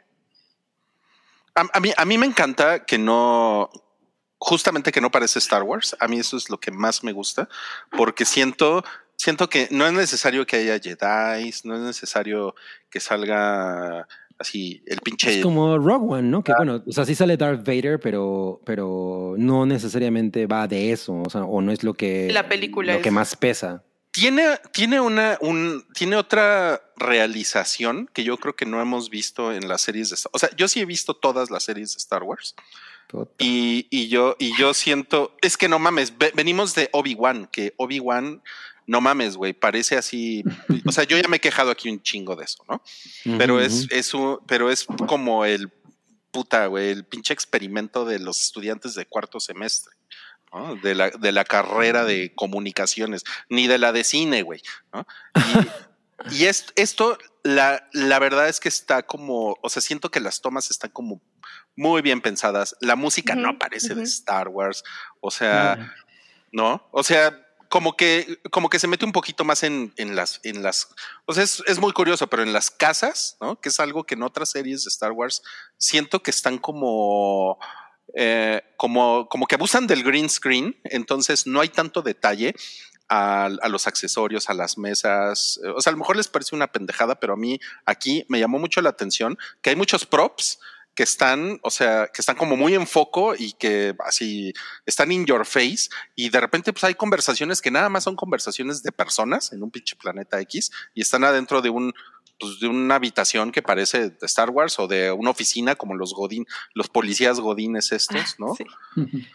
Y es, es, está poca madre porque las otras series de, de Star Wars eh, creo que abusaron, entre comillas, mucho como de, ah, sí, a huevo, güey. Luego, luego nos vamos a las pinches estrellas y vamos, vamos, uy, la velocidad luz y la chingada y vamos a, ¿no? O sea, vam- vamos a hacer que esto se sienta como Star Wars, Star Wars. Y aquí no, aquí como que les vale madres eso, ¿no? O sea, verdaderamente podría ser una serie de ciencia ficción X sin nombre, güey, ¿no? Sí. y, y- Con- y me, y, me, y, me, y, me, y me tiene como, o sea, como que la historia además me tiene como muy enganchada por esta relación del, del, como del policía corporativo necio, ¿no? que a huevo quiere agarrar a este güey. Ay, sí. Y es, eso, me, eso me ha parecido súper refrescante, ¿no? que se trate de eso. Ujú, ujú. Tú, Cabri. Pues eh, a mí me está, a mí la verdad es que me ha gustado un chingo. O sea, la- acabo de ver los tres episodios justo antes de, de- de- em- em- de hacer el podcast. Iba a ver el último, pero pensé que ya no iba a llegar porque están, están entre los 30 y 40 y tantos minutos de duración, pero ya me dijeron que los créditos son se chupan Infinitos. gran parte. Una cosa que me encanta es que está muy bien contada. Y esto que, que estabas tú diciendo de los props, yo también lo sentí muy, mm, una cosa muy chingona. Por ejemplo, hay una toma que hacen de unos de los guantes como de unos obreros, Mm. ¿no? Que me parece una toma muy bonita y, y- y precede justo a toda la escena en la que te presentan a estos personajes. Es- ent- Entonces, creo que esa manera en la que te tratan de, de transmitir la personalidad de cada, de cada uno de los participantes de esta historia es muy, es- está mucho mejor contada que muchas otras cosas que yo he visto en Star Wars, o sea, bueno, en las, en las series, ¿no? O sea, a mí yo, por ejemplo, como ya les, ya- ustedes bien saben, yo no conecté nada con The Mandalorian. Eh, o sea, vi los tres primeros, creo, cuatro episodios y dije, no, güey, ya, ya no quiero seguir con esto. Y esta no me ha estado, no me ha costado ningún trabajo y, y tiene una manera, en la- en un- tiene un tono que está, es mucho más para adultos. Yo no me imagino un morrillo viendo esto, la verdad. No. No, para nada. Eh, No. o sea, yo- Para yo- nada. Ajá, eh, ahí- sí no, no me parece necesariamente jovial ni divertida como, como puede uno imaginar. Lo único, lo único cute es el robot. Nada más. Ay, sí, Ah. lo amo. Es tartamudo. Sí, Sí. co- como, como que al principio dije, ay, ese detalle no me encanta, me parece medio. Pero no es, pero no es cute Jar Jar Binks baboso. ¿no? No, exacto. No. Eso no es chingón. La verdad es que cumple, o sea, ese es un personaje que, cumple una, fu- una función importante y me gustan mucho los diálogos. O sea, hay cosas que, que, que, di- que dicen que dije, no mames, es- o sea, está, está mucho más interesante que otras cosas que yo he visto últimamente de Star Wars. Eh, había visto que incluso Mario Flores decía que la eh, se pa- parecía mucho Blade Runner, ¿no? Como que he, no- he Ujú. escuchado mucho eso. No, no lo siento tal cual. O sea, yo siento que sí hay esta cosa de, ah, está lloviendo al principio, en, la- en las primeras, en los primeros episodios está lloviendo todo el tiempo y, y- y hay estas, esta estética que de alguna manera es reminiscente de Blade Runner, pero no, no siento que ocupe toda la serie. No. Y hay, no hay un chingo de acción, pero siento que cuando hay acción es importante que tiene un significado o que está trazada de una manera pues mucho más propositiva. En el tercer episodio, que es el último que, que- que vi, hay una secuencia en, en la que están en un como en una bodega donde hay un chingo de maquinaria pesada Mm. colgando y esa y, y la manera en la que la, la acción se desenvuelve hace que la maquinaria vaya cayendo. Entonces es muy ingenioso como, como está mostrado, ¿no? Y, y el tono es muy chingón, o sea, la, la verdad es que me, me parece que se siente, probablemente no sea la palabra, pero un poco más adulto que el último, los últimos. Yo estoy de acuerdo. Yo, yo justamente pensé eso, que esta, esta sí es así como para, como para los ñores, ¿no? que, vi- que ve- eh, que vimos las películas originales en los 80 y que, pues, de alguna manera, la, la neta es que sí necesito, o sea, si nos van a dar Star Wars, porque nos, nos lo van a inyectar como pueda, ¿no? Pinche Disney. ¿no? Sí, claro. O sea, pues que lo, que lo, que lo hagan así o que de alguna manera lo, lo marketeen como esto es diferente, esto es como la versión Star Wars este, para adultos, ¿no? No sé. Eh, porque, mira, no es, o sea, sí es queja, pero en, en Boba Fett hay unas, hay unas partes que neta los escenarios parecen Reino Aventura, güey. Bueno, Ay, sí, sí, sí, sí. Six Se nota Flags. luego, luego que es un set. muy, muy cabrón. Hay una Y persecución. se sentía muy vacío, ¿no? El todo Sí. el, el alrededor. horrible. Y hay una, hay una persecución como en, como en speeder, bueno, como en, como, como en motos, ¿no?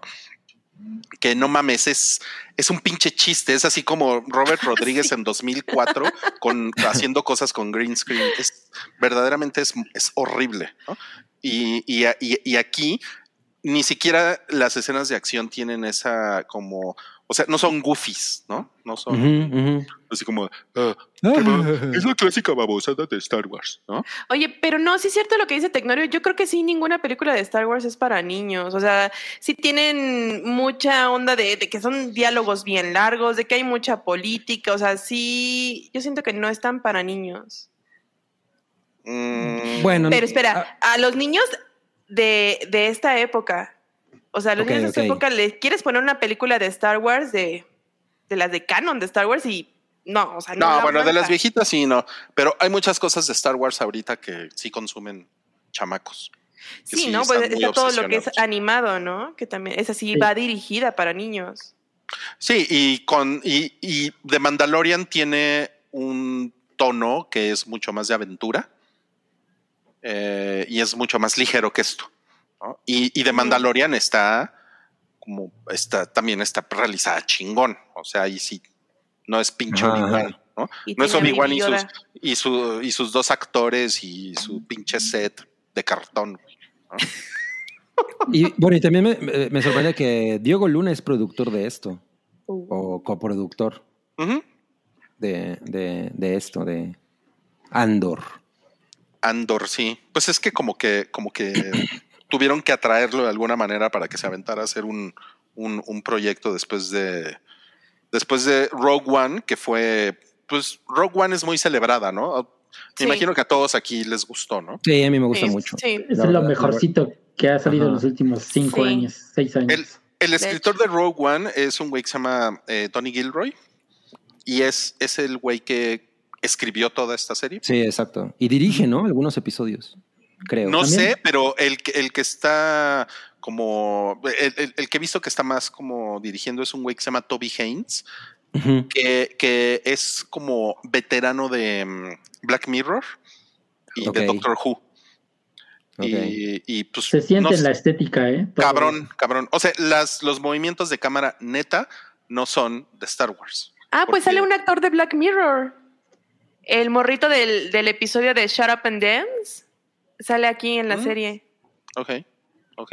Ah, qué cagado. Sí, y bueno, tiene, tiene de nuevo detalles como de la como de la construcción del día a día de estos personajes. Por ejemplo, hay un, hay un personaje que sale tocando una, una campana. Ah, está Ah, no Sí, mames, está poca madre. Su eso, presentación es una maravilla, la verdad. Sí. O sea, Sí. me gustó un chingo como, como, como esa manera de, de empezar ahí e ir llevando esa escena a- a- hacia donde tiene que ir, ¿no? O sea, pero es, es- o sea, son esos detalles los que siento que enriquecen mucho la narrativa, porque entonces sí te das cuenta de que estás en un universo, pues con mayor profundidad, ¿no? O sea.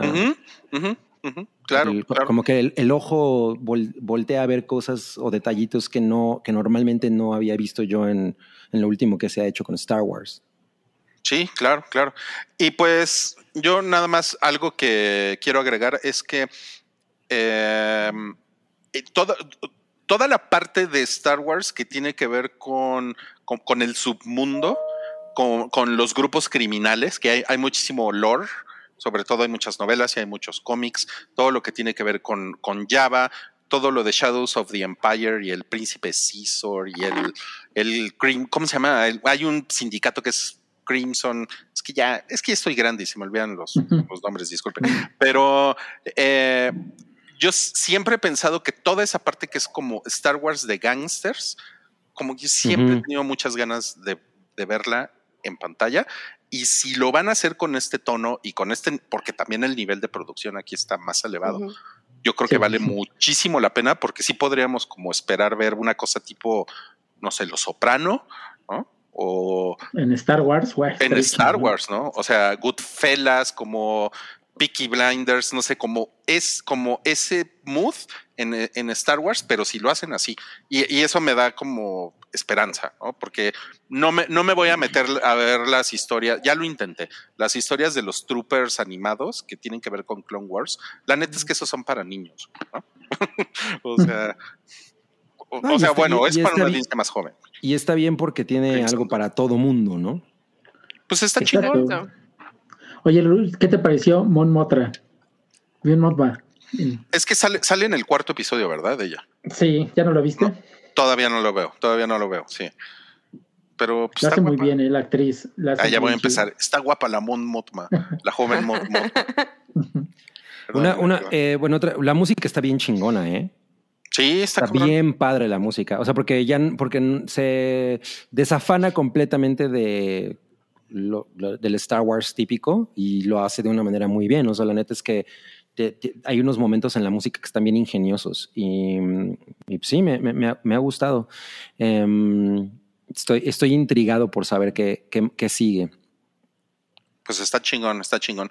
Bueno, pues muy bien. preguntaban que, que qué día salía, sale los miércoles. Los miércoles, sí.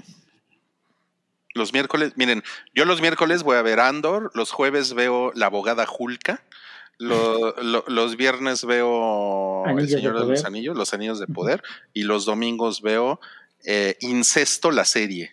Esto, la serie, la novela del incesto. No manches, Ah, ya parecimos que regresamos a los tiempos de la televisión por días. Sí, cuna Sí. de dragones, ¿no? Una de dragones, sí.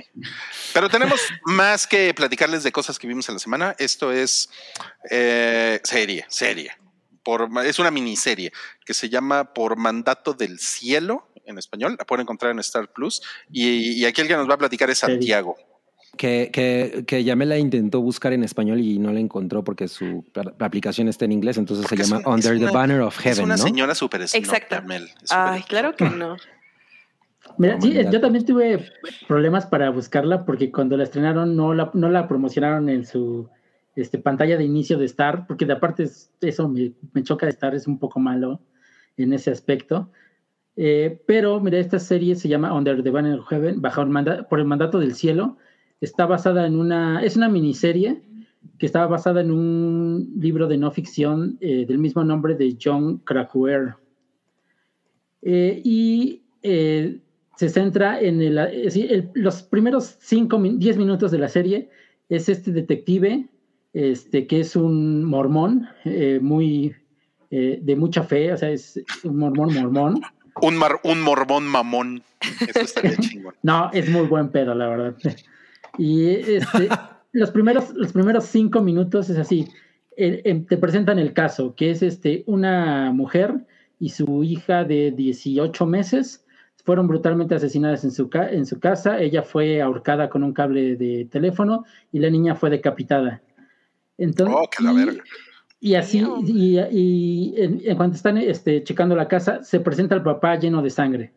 Entonces ahí empieza todo el misterio porque el papá jura que es inocente. Este, y no hay más pistas.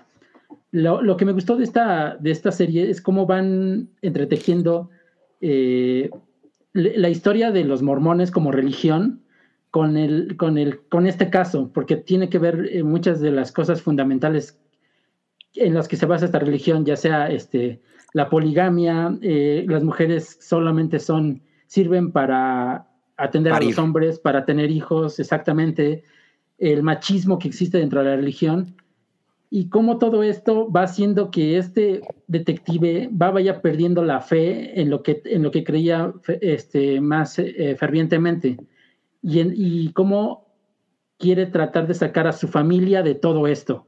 Está muy, muy buena. Esa es un thriller así, eh, digo, sí está basada en un caso de la vida real, sí está muy, muy fuerte. Y te lo van presentando este, en, en varios tiempos, les digo, es el, presente, un poco de flashback de la familia que está involucrada y el otro tiempo es, este, eh, recrean cómo se fundó la religión mormona. Entonces vas, a- vas aprendiendo de todo, o que, que si no tienes nada de conocimiento, vas aprendiendo de todo y te vas dando cuenta hacia dónde va este, el caso. Creo que Andrew Garfield se ganó una nominación este, a los Emmys por esta interpretación y creo que tal vez pudo haber ganado. Está muy, muy, muy chingón. También su, su, su- eh, el que es su pareja, ya saben, su, su, su socio, Ujú. también lo hace muy bien. Él, es, él, él, este, no es un mormón ni tampoco es blanco, por lo que todo el tiempo se la pasan discriminándolo, o sea, todos los testigos lo, lo, lo hacen menos, no quieren hablar con él, piden que el otro, el otro detective. Entonces, todos estos aspectos son tocados aquí eh, y eh, se unen en un final. es- el- los episodios son largos, son de una hora, el episodio final es de hora y media. Recomiendo verlo solo uno por día porque son muy pesados, tienen mucha información y son algo crudos. Este, pero sí, muy, muy recomendable. Creo que sí podía, lo pondría entre lo mejor que he visto todo este año. Wow. Eh, Está, Órale. está en Star Plus, es una producción de FX para Hulu, pero aquí llegó a, a- Star. Yo, no- yo quiero redondear cosas que dijo Santi. A ver. Eh, el, bueno, el caso, el, la- el libro realmente, y, lo que se- y por lo que sé, la serie está desarrollada en un pueblo ficticio, ¿no? Eh, la, la ciudad es ficticia, por- o sea, tra- Ujú. como que trataron de, de no conectar algunas cosas con el caso real, pero el caso real es muy importante por, por dos razones. El- los hermanos, o sea, las personas que asesinaron a esta mujer, a Erika Lafferty, digo, a Brenda Lafferty y su hija Erika, que era de 15 meses creo que tenía la niña. Eh, ocurrió en 1984 y se supone que él, eh, eh, fueron, fueron asesinadas por, su cuñado, por sus cuñados. Eh, y, se supone que ellos lo, lo hicieron por, una, por, una, por unas revelaciones que tuvieron eh, con- eh, que tienen que ver con, toda, con, con una facción como muy, eh, ¿cómo se llama? Intensa de, de- Extremista. Muy- extremista de los extremista. mormones. Ey- se supone que, el- que las asesinaron porque en estas revelaciones se les indicaron, se les indicó que había, que tenían que asesinar a un grupo de personas. Era una lista de personas en las que estaban incluidas estas dos mujeres y e iban a asesinar a otras personas ah, después de esto, pero por alguna razón ya no lo hicieron. Eh, y el punto es que estos dos güeyes, lo- los, los asesinos, cayeron en la cárcel. Uno de ellos estuvo esperando la, la pena de muerte durante 30 años. eh, y cuando iba a llegar, el güey murió como a los 70 años de causas naturales. No. No. Y una de las razones por las que es importante el caso es porque hay una teoría que dice que en realidad ellos asesinaron a esta mujer porque ella era una persona muy vocal, era una, era una mujer muy, muy brillante y además era... Muy progresista. Ajá, era muy progresista dentro de esta comunidad que era completamente ortodoxa y completamente eh, dominante. Y, y ella provocó que, a, que, a- que, la, que el- la esposa de, este, un- de uno de los hermanos que la asesinaron eh, lo dejara. O sea, porque estos güeyes eran- son muy crueles con sus mujeres, son muy intransigentes, etcétera. Entonces esta mujer llegó a meterles ideas y gracias a eso este güey perdió su trabajo. Entonces hay como toda una teoría de que ese fue la- el móvil del asesinato en lugar de y que toda la cuestión de las visiones y eso fue un mero pretexto, ¿no? Entonces hay también una parte como muy importante en la que queda el papel de la mujer ante este, an- an- ante este tipo de, de, pues religiones, ¿no? O de, o, o- o- o de cultos, eh, pues completamente sobajada, ¿no? Y en un momento en el que será que principios de los, de los años 80, entonces pues es una cosa como Sí, muy, muy, muy cabrón. El crimen es del 84, creo. Órale. Ajá. Bueno, todos esos spoilers que acaba de tirar Cabri están en Wikipedia. Sí, son spoilers Sí. reales, son casos, Ajá. son sonados. Spoilers reales, sí, sí, sí. Pero seguramente pueden meterse a ver la serie y, No, y hacer, y y eso a- no- y hacer como que no conocen nada. Eso no te arruina nada, porque desde el segundo episodio te hueles a dónde va todo, pero no arruina la experiencia. Es que, es que más bien el, el- creo que trata sobre el por qué, ¿no? O sea, como el, el meterse a las tripas y justo el personaje de Andrew Garfield, según sé, es, es ficticio. Eh, o sea, no es un, de- este güey no es un detective real, eh, más bien es como esta persona, como este eh, vehículo, ¿no? Justo en el que se empiezan a cuestionar pues todas las creencias, eh, las razones por las que la gente sigue este tipo de, de- de cultos, etcétera, ¿no? Bueno, pero ¿sabes qué, Cabri? No es un culto, ¿eh? Creo que eso también es importante decir. No es, un- es una... Es una religión. Ajá. Es la Sí, iglesia pero- de Jesucristo pero- de los santos de los últimos días. Es que Cabri se refiere como que digo, a esa facci- facción extremista Ajá. sí es más de culto, o sea, sí es porque se niegan, tienen creencias todavía aún más locas, se niegan a pagar impuestos. Claro, pero, que- pero no, pero es que no, pero como no es, o sea, como no es, no es culto, culto, pueden ser fundamentalistas y lo que tú quieras. ¿no? O sea, es, es de terror, ¿no? Pero definitivamente, o sea, o sea, no es un culto como los güeyes que soltaron gasarín en el metro de Tokio, ¿no? Eso-. Claro, o sea, tiene- claro. tienen como otras, otros, otras mecánicas, pero está bien interesante, güey. Sí, no, la verdad sí digo, la recomiendo mucho, es, eh, como documento histórico, está bastante bien. Qué chingón, qué Mira, chingón. nos, no- nos pone John Z, hay una iglesia de esos de los últimos días aquí en la esquina donde vivo. Aquí hay un chingo. Hay demasiado, acá por hay Ujú. como 10, así sí es bastante extendida esa religión. Sí, es un tipo de construcción bien peculiar. Sí. O sea, Y todas son iguales. Ajá, exacto. Parecen como sucursales. A mí me tocó convivir con una familia de mormones hace muchos años en el ¿y eran, Cajón Baja y eran California. marmones? Eran bien raros, eran bien raros. Sí me llegaron a, a llevar allá a su templo y sí estaba bien raro. Había, Sí, sí tienen una había cosa, una un alberca ahí en el centro y, y la gente se metía a esa alberca, pero con ropa. Ahí era como donde los bautizaban, Mm. pero Ah. así ya adultos. Y Con ropa. En un parque de los venados. Estaban súper pedos en el pool party, ¿no? Todos con ropa en la alberca. y ellos se están bautizando. Sí, son No, raros. no, pues ya ven, es, este episodio ha tenido de, De todo. todo. ¿no?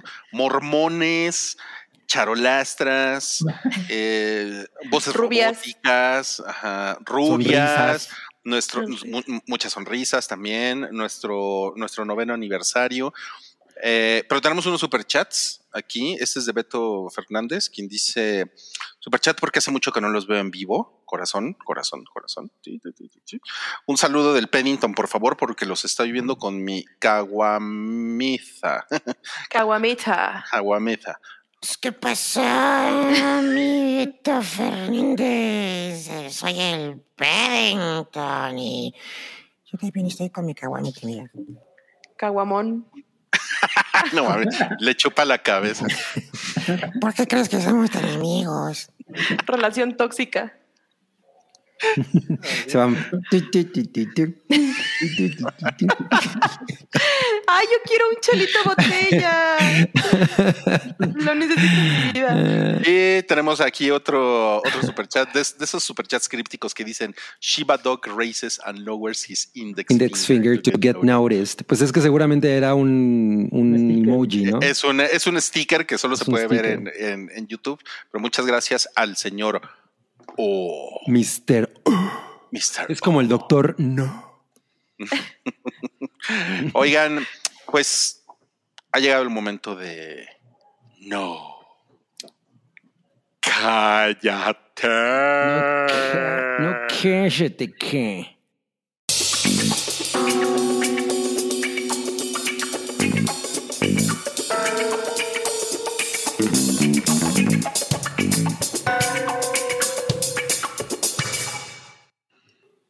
Vamos a empezar. Ay, cabrón, ahí está Cabri. Hola, Cabri. Vamos a empezar eh, con, el, con el caso del body shaming de Chloe Grace Moretz. Esto no le gusta a Santi Baby porque sabemos que es muy fan de Chloe Grace Moretz. Cuéntanos, Santiago, ¿por qué le hicieron body shaming a tu, a tu novia virtual del internet? Desde que tenías Tumblr era tu novia, me acuerdo. Ah. Desde que tenías Tumblr. Hace mucho.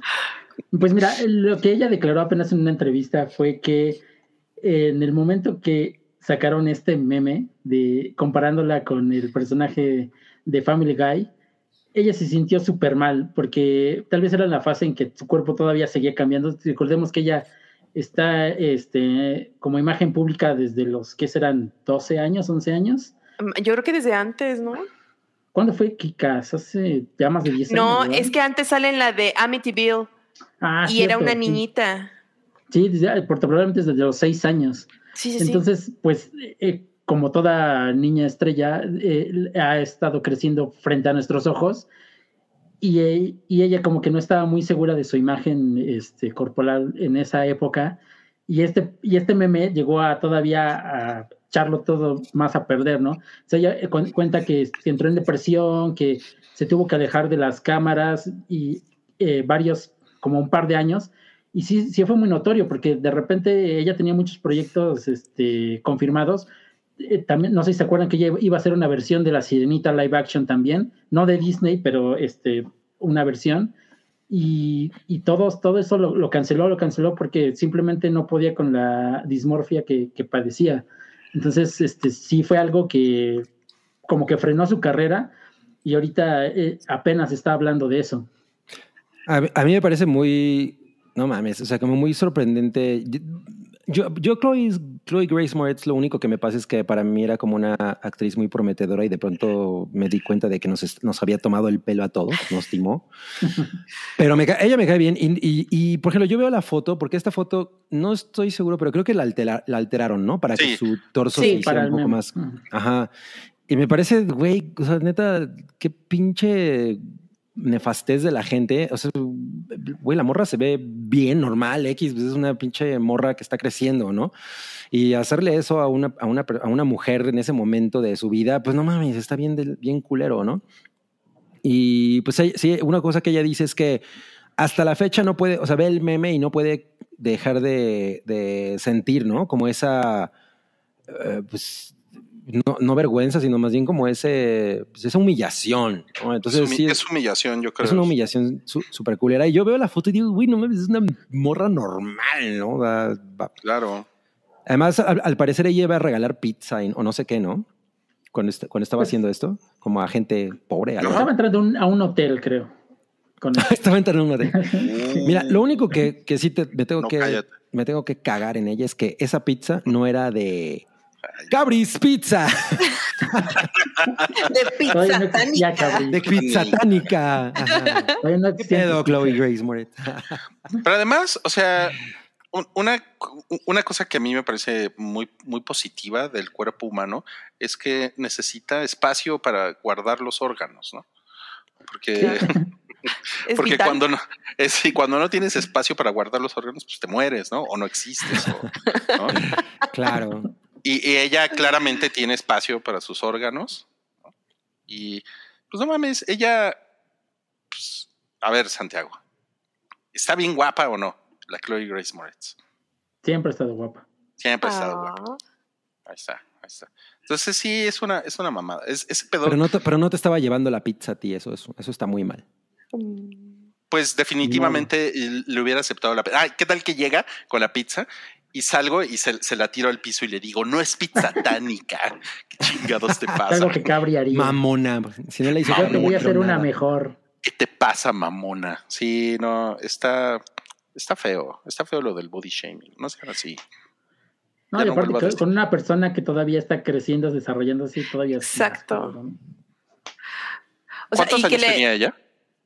ahí, Pues, como mm. 16. No, ya, ya debe haber tenido como sus 20 años, 19, 20 años más o menos. Chale.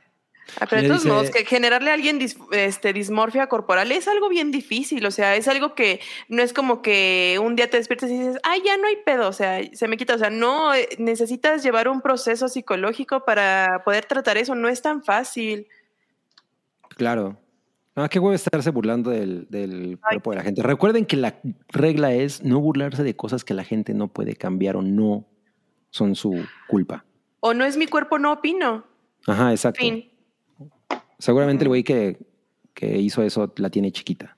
Seguramente sí, pinche güey. Lo único es que qué terrible está Chloe Grace Moretz en Suspiria, ¿eh?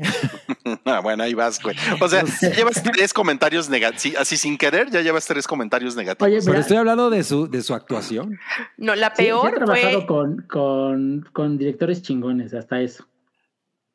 Sí, no mames. A ver, ¿cuál, cuál- con- cuál fue la peor? Tim, con Tim Burton, la de, ¿cómo se llama? ¿Sombras tenebrosas o algo así? Uh, qué Uh, horrible. Sí, qué mala. Qué Bueno, mala. Toda la película es pelísima. La película es espantosa, la, la- todas las actuaciones son horribles, aunque tenga buenos actores. Y ¿Sale Johnny Depp? Chloe, sale Johnny Depp. Mm. sale este, Eva Green y sale Chloe Grace Moretz. Y qué porquería. Hay una, hay una, hay de un- hay una de peor. La del fin del mundo es mucho peor. La de la quinta ola. La de la quinta. Ay, no Ah, sí. No me acordaba de esa película, sí es horrible. O sea, esa está como 20 escalones más abajo. Está muy, muy cabrona. Sí, Y lo que pasa es que la verdad es que ella lo hace muy mal. O sea, en, en Suspiria sale cinco minutos y es terrible. Yo me, o sea, yo me acuerdo que dije, puta, así va a estar la película, qué mierda. No, la película es una joya. Y la película es increíble, sí, claro. La Bueno, pero ese no era el punto. El punto es, no se burlen de Chloe Grace Moretz. Ni de nadie. Ni Ni nadie. Por, Ni- por no, opinen de los cuerpos de nadie, ¿eh? Hace ratito el que te dijo algo respecto a tu físico, Rui, muy mal. Muy mal. Pues es porque no- yo, pues es porque yo me, yo me burlé de Zeus. Entonces, Ah, me, lo, me- entonces me lo te merecía. lo mereces. Me lo merecía, sí. Disculpen. no opines. Bueno, vamos al siguiente. ¡No, cállate! Este par de jotos. Ah, ¿qué tal? ¿No? O sea, parece que no entendí nada. Pero- Exacto. Este par de jotos van a volver a salir juntos en una película. Nos referimos a Ryan Reynolds, Deadpool y Hugo Jackman, eh, Gul- Gulverín o Guepardo. ¿Lo ves? O glotón. Lo ves, ¿no? Glotón. No Sí, sí, sí. Eh, Estuvo muy chingón como lo hicieron. Sí, sí. O sea, a mí ya me tiene un poco hasta el culo Ryan Gosling, pero... Reynolds. Y, digo, Ryan... Pinches Ryans.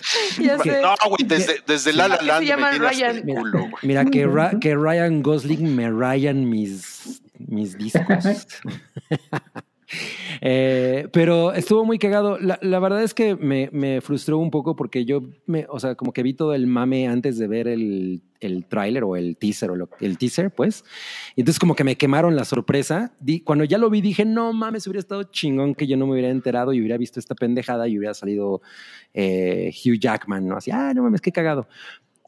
Y lo único es que digo, güey, no mames, la película va a salir hasta 2024 y ya nos la están calentando, no mames. Sí. Son solo dos años, cabrí, ya no es tanto. Pues sí, de pasa verdad. rápido. Además la- viene como la novena ola del COVID, entonces pues, nos vamos a entretener en algo. digas. Y lo único es que el director, híjole, híjole. No soy. ¿Qué? eh, este- ¿Quién es el director? el- ¿Quién es? No, me, no, no me acuerdo cómo se llama, pero es el güey que hizo The Internship, esa película de la de Google. la de Google, ajá, que la verdad no es nada chingón. Ah. O sea, tiene, tiene como muchas películas con ese, con ese mismo tono y no mames, o sea, no me dan nada de confianza. Sean, Levy.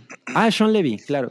Suena, suena que es uno de esos casos en los que ponen a un director pendejón para poder, para que los actores puedan hacer lo que quieran, ¿no? Es que ha trabajado mucho con, con Ryan L. Reynolds, hizo la de Free Guy. La, creo que también hizo Ah. la última de. Bueno, Free Guy está La cagada. de Proyecto Está Adam. cagado. También la hizo. ¿Cuál? La de Proyecto Adam. Ah, Ah, yo qué no la horror. vi. No la vi. Esa yo no la vi. No la vi. Huí, huí de esa película. Pero como que ya se casó con Reynolds y ya trabajan mucho juntos. Yo soy completamente de acuerdo con señor Frenzy, que dice, para mí Ryan Reynolds siento que se esfuerza ya demasiado en su personaje, pero ya es lo único que tiene. A mí me caga Ryan Reynolds, no mames. Pero Mira, sí, siempre, ha- siempre ha sido así, siempre. sí. A mí, los dos actores que más me cagan actualmente, voy a aprovechar ¿Son ellos este dos? momento para decirlo. Son No, no, Ryan no, no. Reynolds y no, Ryan Reynolds. no, Ryan Reynolds, Ryan Reynolds y Brad Pitt. ¿En serio? Brad Pitt. Brad Pitt me tiene hasta el huevo. Vi el, el tráiler ¿por de el tráiler de Babylon y es así de ya, güey, ya, pinche Brad Pitt, ya, puta, retírate, hijo de tu puta. O sea, o sea, se está Johnny de pisando. es que es lo mismo. Siempre sale como, hola, soy el señor super cool. Ya, vete a la verga, Brad Pitt. Uy, entonces lo odiaste en la de Once Upon a Time in Hollywood. Fue la última vez de así de ya, me despido de Brad Pitt. Ya todo lo demás que se salga de Brad Pitt es ya, O sea, güey. ya, ¿Dirías que ya. Brad Pitt te vale Pitt o? Pero, pero, Jack Huckman es muy chido. Sí, sí, sí, sí. Ese güey puede Sí. hacer ya lo que quiera. Es- Ora- Ora- Orally estaba haciendo campaña para que haga más musicales. Pues es que Debería, le- ¿eh? el, el que hizo le quedó muy bien. ¿Cuál de los dos? Ha hecho dos. Sí, porque hizo Los Olvidados, ¿o cómo se llama? Los Miserables. No mames, las olvidado. Los Miserables y el gran, el gran show. O... Ah, claro. Showman. Esos Yo me dos. refiero a ese, los, los miserables le vale verga a todo mundo. Claro que no. Esa mamada de francés es que. No. Era Jean Valjean. Ay, sí, sí. Jean Valjean, Jean Valjean. Sí. No, pues, o sea, yo sí, yo sí pagaría mi boleto de cine para ver a Jack Huckman otra vez así. Cantando. Ah, ah, yo creo que cantando. Sacando y, las garritas. y si lo hace cantando también, ¿eh? Pues mira, a lo Deadpool 3 mejor. que sea un musical. Exacto. A lo mejor Sería muy increíble. Glotón el musical. quizás Danny Boy lo podría contratar para hacer el musical de, la, de The Matrix que está haciendo. No mames. Pinche Danny Boyle está bien pendejo, güey. ¿Por qué se pone a hacer eso? Ay, pero Sí, Danny. Boyle es chido. O sea, lo que está haciendo es una pendejada, pero él, él es chido. El, Mira. el colmo de Danny Boyle sería que el, que el boiler se le apagara, ¿no? A la Sabía que iba a de la- decir algo, sabía que ibas a decir algo así. O sea, lo Es sabía. que es, Danny- es que es por Sí. su apellido, Boyle, Boiler. No, su Sabía que colmo sería que eso. fuera esposo de Susan Boyle. Pero si a mí, Boyle, si a mí. Danny Boyle me invitara a cenar, me la pasaría chingón con él dos tercios de la cena y el último tercio le diría, está de la verga tu cena, que es lo que nos hace él con todas sus putas películas.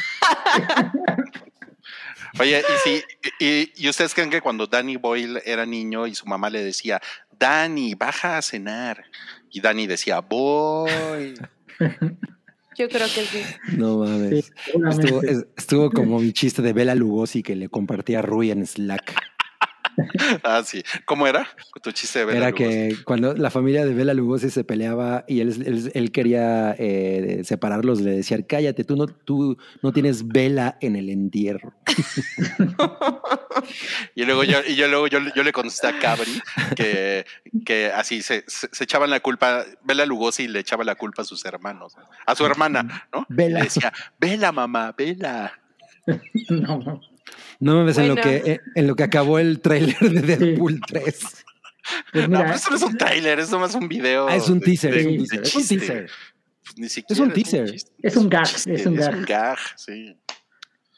Pero Dios. pues está chingón, la verdad. Nadie se lo esperaba el anuncio tan rápido.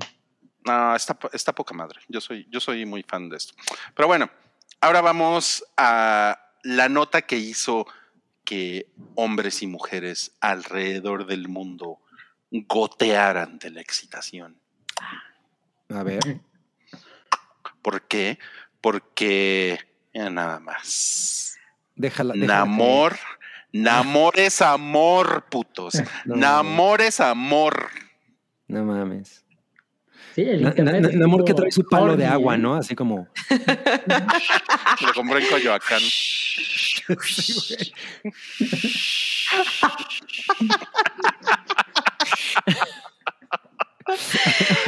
¿De qué están hechas esas cosas? Jamás, Eh, jamás lo he Pues sabido. de, de agua, es de un palo y de agua. Son como carriz, como carri, se llama carrizal, ¿no? O- Carrizo, ¿no? Carrizo, carrizo. ¿Cómo, cómo? ¿Que no tienen agua? No. ¿Qué me- No, No. Eh, no. no, no, lo- no, lo dudo mucho.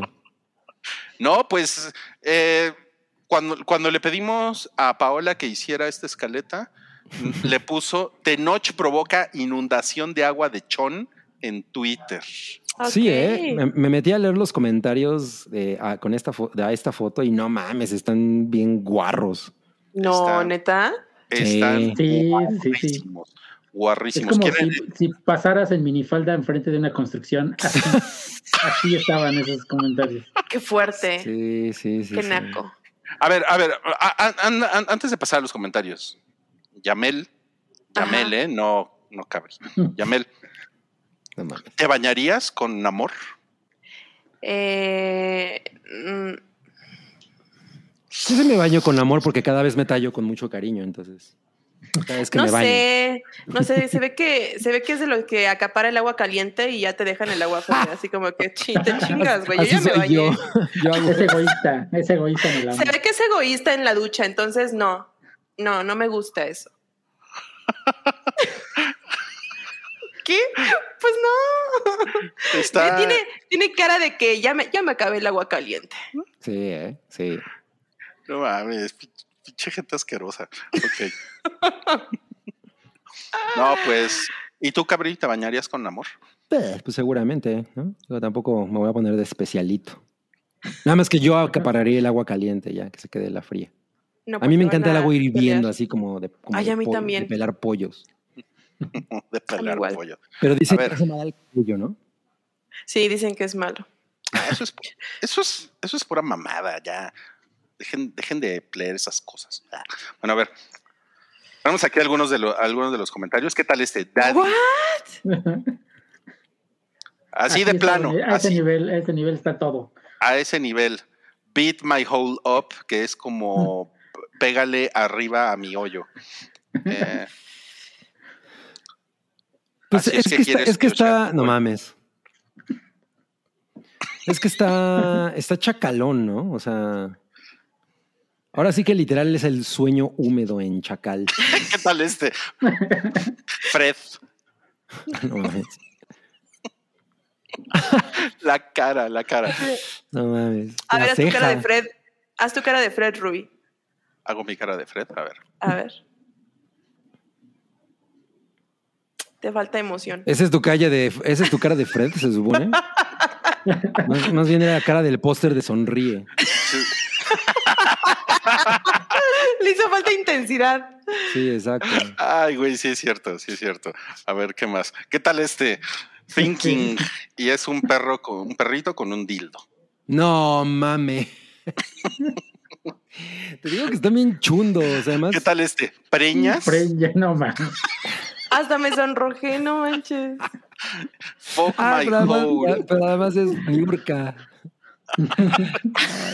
Niurka, sí, sí, sí. Sí, sí me la imagino. Dice, ¿Preñas? ¿Preñas? Mira, nos pusieron aquí. El Fred parece más que se está aguantando el pedo. Sí, no, es uno que dice fuck my hole. Fuck my hole, que- Después dice aquí, a ver, ¿puede, ¿pueden leernos ese lo que dice? Dice, ¿cómo decirle, Ay. ¿cómo decirle correcta, bueno, más bien políticamente a alguien que tienes ganas de chuparle el pene? La, la piel, exacto. The skin of the... No mames. ¿Qué tal este? Funny how my legs are wide open all of the sudden. O sea, Pussy que- calm down. No mames. Yo me imagino a este güey leyendo los, los comentarios. O a su novia leyendo. el- Ay, la sirenita, güey. También salió embarrada la sirenita. Chale. No mames. Sí, ya te pusieron que el cuerito, cabrón. Es que sí te, sí te viste muy, te viste muy decente con la Pues es que, no- es que no quería ser tan soez. Pues sí, me imagino, sí me imagino a la sirenita diciendo, no, pues mejor me quedo bajo el mar, ¿no? ¿Qué tal, qué- qué tal este? ¿Qué ¿Qué tal este, güey? Súper gráfico. No entendí el de Johnny Storm. No, Pues es, es que, que tiene es- un diálogo aparte ahí. Es que es medio, aparte es medio homoerótico, ¿no? Sí. Ah, mira este de me sacas la savia, ¿no? We haven't seen... Me sacas la savia, sí. ¿Qué tal este chupando el teléfono? no mames. Sí están Ew. bien finos. Lo cabrón es cómo contrastan los comentarios con, con- aquí en México, ¿no? Que todo el mundo lo estaba criticando por gordo. Ay, ¿por ahora gordo? Sí, todos decían que estaba muy gordo para ver, para ser Ah, un superhéroe. No, Ajá. decían que no estaba tan mamey, ¿no? Tan, ma- No, tan pero decían de las marcado. llantitas que se le veían atrás. No mames. Güey, es lo más, es lo más, es lo más vulgar que hemos visto. Sí, sí está, Sí, ¿eh? sí está muy cabrón. O sea, Ok, ya, se acabó. Yo, yo, yo me imagino que, que después de esto le va, o sea, va a tener muchos papeles en Estados Unidos, ¿no? Como Isa González. Probablemente. Ya anunciaron ahí un par de cosas más con él, entonces yo creo que sí. No, pues da, mucho, da mucho gusto ver a un, a un compatriota triunfando en el extranjero, ¿no? Pues está bien, manera. ¿no? En, en este episodio estuvieron Diego Luna y Tenoch Huerta. ¿Qué noche, sí. Sí, sí, sí. Vamos a pasar al siguiente. No cállate. Este no cállate sí estuvo de no cállate, ¿eh? Sí, pezones. estuvo- adem- además tuvo pezones. Tuvo pezones, sí. El siguiente es Los diarios de Alan Rickman. Pues que, que como que revelan que no le tenía mucho aprecio a Harry Potter. Pero a mí me parece que está súper exagerado. eh, Sí, Sí, tampoco totalmente. dijo en qué mamada tampoco. me metí, ¿no? Exacto. Sí, exacto. Exacto. O sea, sí, sí, sí dice que al parecer se había querido escapar como de las, como de algunas de las películas, que por cierto le tenía mucho res, bueno, le tenía res- no no necesariamente mucho respeto, pero le tenía respeto a la que hizo Alfonso Cuarón. Que fue la que Ah, más le gustó, ¿no? que fue la que por más la le gustó. estética y por cómo trató ya las temáticas de, del libro como más adultas. Ajá. Entonces, eso, eso está chingón. Eso Eh, estuvo chingón. un nuevo precio. Pero, pero los comentarios no fueron necesariamente así como en qué pinche chingadera. Yo nada más hago esto por el dinero. O sea, nunca dijo No. eso. Bueno, pues es que es, es británico, no va a decir pinche chingadera. ¿Qué va a decir? Va, va a decir bollocks. claro. Bloody Bueno, era, bollocks. era británico, pero, pero sí decía que, Bueno, que, sí no, era. que no consideraba que pues era, el material fuera lo más chingón, ¿no? Y también hizo algunos comentarios sobre Daniel No mames, Radcliffe. Y la, música de John Williams, la- que le ajá, parecía asquerosa. Eso está Sí. cabrón. Y, y de Daniel Radcliffe dijo que no, o sea, básicamente dijo que no era buen actor, pero que le, Ujú. le- le prome- o sea, prometía mucho en el terreno de la dirección y la producción. Güey. Y, y que Emma Watson, como que su acento no era el más Como que no sabía hablar. Ajá. Ah, Pero no bueno. así de. Lo bueno es que no está exagerando. Esa, esa británica no tiene acento británico. Esa británica no habla como británica. Es que creo que creo que lo interesante de esto es que como que Alan Rickman no bajaba de pendejos a todos, ¿no? Y está O sea- bien, porque es Alan Rickman. ¿Quién, quién podría haberle dicho que no?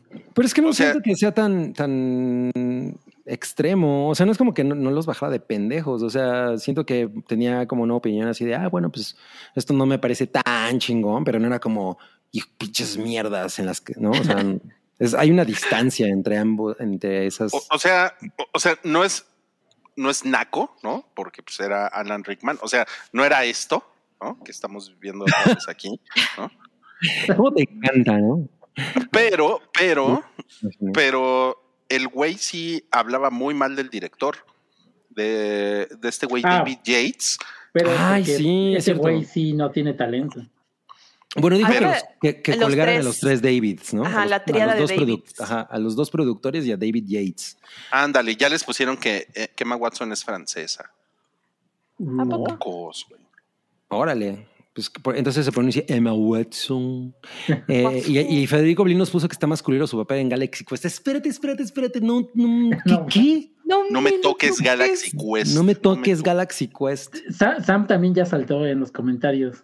¿Qué dice? Ah, ¿Qué sí, mira, también dice, no se metan con Galaxy Quest. No. Sí, no, no, no. Galaxy Quest es una cosa muy cabrona. Y ese papel en especial es brutal. No, su mí- mejor a- papel es en Die Hard, Bueno, sí, claro, pero el de Galaxy Quest es brutal. con su acento este ruso, ¿no? Además, yo Es debo como admitir que, alemán. que No es Alemán. yo... Ah, sí, es alemán, es alemán. Sí, es alemán. Yo debo admitir que lloro en Galaxy Quest porque ahora ya, cuando ya murió él, dije, no mames. Además, yo siempre pensé que él se llamaba Hans Gruber. Yo, Yo también. siempre pensé que él se llamaba Hans Gerber y, que, y que era el bebé de Gerber. Ruiz, creyendo que, que Die Hard era un documental. Ajá, sobre, sobre- sobre la vida de Hans Gruber. Ay, güey, no mames. Notes, nótese que no, no hice un comentario sobre los pechos de Sigourney Weaver en Galaxy Quest. Ya lo hiciste. No están, Ya lo no están, no están orgullosos de mí. No, ya lo hiciste. Por un rato, pero ya después no. Ay, perdónenme, perdónenme. Ok, bueno, Ah. ya. Se acabó esto, se acabó esto. Bueno, lo único que puedo decir es que creo que está muy exagerada la nota, la neta. O sea, me- sí me metí a leerla así con mucho morbo, como de no Yo mames. también. Y, y fue como Hasta- de neta. Hasta parece Pues es la que no tiene vulgaridades. No, pues no es que tenga vulgaridades, pero es como, o sea, vas a comer a casa de tu tía y dices, no, pues no es la mejor, no es Sí. la mejor tarta que me comí. Es, Y o sea, sale tu mamá no, diciendo, no, es que fíjate que Cabri dijo que está de la chingada. que está de la chingada, sí, que hubiera preferido asco". comer caca. Ajá. Ajá. Ay, bueno, o sea, si fueras David Yates, seguramente estarías muy consternado, ¿no? Sí, exacto. Si Hans Gruber dijera esas cosas de ti y te acabas de enterar, pues no mames. Si Hans Gruber hubiera hecho. No mames, no mames, espera, espera. Tenemos, tenemos que ver esto así.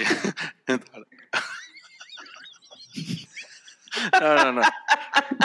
Por favor, si están escuchando esto en Spotify o en Apple Podcast, vengan, vengan a ver el video porque Vale la pena. es, Seguramente es va- una- habrá, hab- habrá un GIF mañana de eso. Está Seguro, seguro. increíble, increíble. Y bueno, ya nos vamos a despedir con esta, con esta nota. Eh, pues Cabecita de algodón. Art- Ah. Artis, Artis Leon Ivy Jr., mejor conocido como Julio, murió ayer. Sí, Mi mamá yo- está muy triste. Ayer que estábamos en la hypa nos estaban poniendo la nota porque pues acababa de ocurrir y obvio es una figura muy emblemática de la música en los 90, etcétera. Pero yo dudo mucho que mucha de la gente consternada haya escuchado otra canción de este dude que no sea Gangsta's Paradise. Totalmente, sí. Sí, es que fue un. One Hit un ma- Wonder. esa canción es un madrazo así, total. Sí, o sea, sí, totalmente. De hecho, Michelle Pfeiffer decía que la película había sido muy exitosa precisamente por la canción más que por la película en sí. Sí. Eh, sí, lo, sí lo creo, o sea, la, la- la canción fue una cosa gigantesca, pero pues tampoco es como que, uy, toda la discografía de Julio era... No, mira, en, México, en México seguramente es eh, la segunda cosa por la que más es recordado es porque salió en la niñera. Entonces, yo creo ¿Salió que fueron niñera? dos. ¿En Sí, The hay un episodio, ¿sí? Ah, no mames, yo no, no recordaba eso. Era, eh, eh, sale como que en un episodio que están tratando de armar un, este, un musical de hip hop y ven, ven que salía Ray Charles. Ajá. Este, Ajá, ajá. Era, era, era su nieto y lo recomendaba. Ah. Oye, aquí, ajá, que salía en la de Kera Nickel. El tema de Kenan y Kel. ¿Cuál era el tema de Kenan Es que salía en la, al- en la. en- ¿Cómo se llama? En el inicio, ¿no? En la, o sea, cantando la canción, pero él sí salía en el intro. Ah, ok, ok, ok. Y, y el, y, el, y el intro iba Money on the money, power. on the- No. Hour after hour. A mi mamá no le gusta que se estén burlando de Julio. ¡Órale! No, no está nada Julio burlarse de No está Julio. nada Julio. Órale, es- Julio. está, están saliendo, se están sublevando en el sótano de Titanic, están diciendo que por Kenan, Kenan y y Kel Kel. es más recordado. ¿Ya ven? habrá que hacer una encuesta. Ah, es una encuesta, Rui. Sí, todo el mundo en el sótano. de- Ubicas a Julio por y ya pones la de Kenan Nickel o la de. ¿Cómo se llama? ¿Por cuál, por, por cuál te parecía más Julio Julio? Ay, no mames. Bueno, pero, pero no, y no, que tenía 59 Nueve o años. 56. Sí, tampoco era 59 años, no mames. Estaba. No, no han dicho la, de, la causa de su muerte todavía. Pues dicen que murió en el baño de la casa de un amigo, ¿no? A la Elvis. Como Elvis, exacto. Pero no estaba comiéndose una torta de tamal como Elvis. Eso es, eso es un fact. Lo de la torta de tamal. Sí, No, es- me, lo, me lo inventé. Ok. era su bueno, emparedado. qué bueno que lo aclaras. Qué bueno. De Era crema de cacahuate em- con banana y tocino, ¿no? Sí, que al parecer era muy favorito de Elvis, ¿no? Y que al parecer está muy delicioso. El Seguro. taparterias. Sobre todo cuando estás pacheco. El taparterías. Pinche ¿Qué viejo sucio. Ya nos pusieron que descanse en paz Julio Iglesias, pues sí. Y luego nos pusieron perro culiazo. Muy bien, muy bien. No, pues sótano gracias. ya se parece a los comments de, de Twitter. Están muy cabrones, Sí, ¿eh? ¿eh? Son, son muy sucios, son muy sucios. Andan desatados. Sí, y pues mu- muchas gracias por unirse a este podcast 449 del hype, que ya es historia. Este episodio ya es historia. No Se acabó y yo le quiero dar las gracias a el doctor Santi por unirse a No, esta gracias a ustedes. Que no, que no explicó por qué era el doctor chingón. Santi. Por, ah, por el doctor Simi, ¿no? Por el doctor Simi. Pero porque Quiero quería que, lo se lo aventaran a Dualipa. Quiero, quiero que me patee Dualipa, es lo que quería yo decir. Oye, pero si te patean las nueces. ¿No hay pedo? Híjole, eso puede despertar un fetiche en mí tal vez, pero no pase. Wow. Ok. Es que es Dualipa, no puede hacer lo que quiera. Wow, chingón. No, pues sí. Dos labios despierta esas, esas pasiones. No puede hacer Eh, lo que quiera porque comió alitas veganas en Hot Ones, no comió alitas de de veras. Ah, pinche mamona fresa. Pinche mamona fea, eso es lo mejor. Fresa, dije, no fea, ah, Ah, ok, dije, porque ok. fea, no. Sí, no mames. Nah, nah, fea, fea no está. Fea no está. Um, Gabrielin Monroe, gracias por pasar esta noche. No mames, me, me encanta tu playera de Merlina. Que no es Merlina, es este Lily Monster. Lily Monster, perdón, me, me encanta, me encanta de todos modos. Eh, es, es muy agradable tenerte por aquí, Cabri. Y Muchas esperemos- gracias. Esperemos verte en el, en el episodio 450. Y por, por supuesto, dice Dua Lipa con sus CJs. Eh, ten- queremos darle también las gracias a la, la presencia de pues la personalidad y la belleza de Yamiau que estuvo aquí. Que, que nunca supimos de qué es su camiseta. Es de The Child. A ver, a ver, a ver. Ah. El morro, el morro. Del morro. Es de, es de Gizmo. Es de Gizmo. Gizmo verde. Gizmo caca. Y Gizmo yo, caca. yo, yo espero que te la hayas pasado bien, Yamiau. Espero que, Ah, me la pasé increíble. sí, que haya sido un jueves singular en tu vida. Ah, ¿qué tal? Singular. Muy, muy especial. Y también Muchas esper- gracias esperamos por la que-. También esperamos que Chuckles se la haya pasado bien con su disfraz de South Park. Ya sé. Me la pasé muy bien. Oye, es que tengo mucho frío. Como que estos días ha hecho frío por, por la temporada de huracanes y el frío. Pero es que todos donde- andamos donde en vives- playera. Porque todos vives andamos en playera. Empezó el otoño. Pues no sé, ustedes a lo mejor tienen la, la piel muy gruesa, pero yo tengo frío. Sangre muy caliente. gruesa. Por eso no me, no me, me da lo mismo lo- los insultos. Oigan, y por cierto, eh, pues están, es- ¿ustedes están felices porque ya va a desaparecer el horario de verano? Ah, yo, sí. Yo Yo no. A mí me gustaba yo este no. horario. Es una mamada este pinche horario. A mí me caga. No, hay más luz.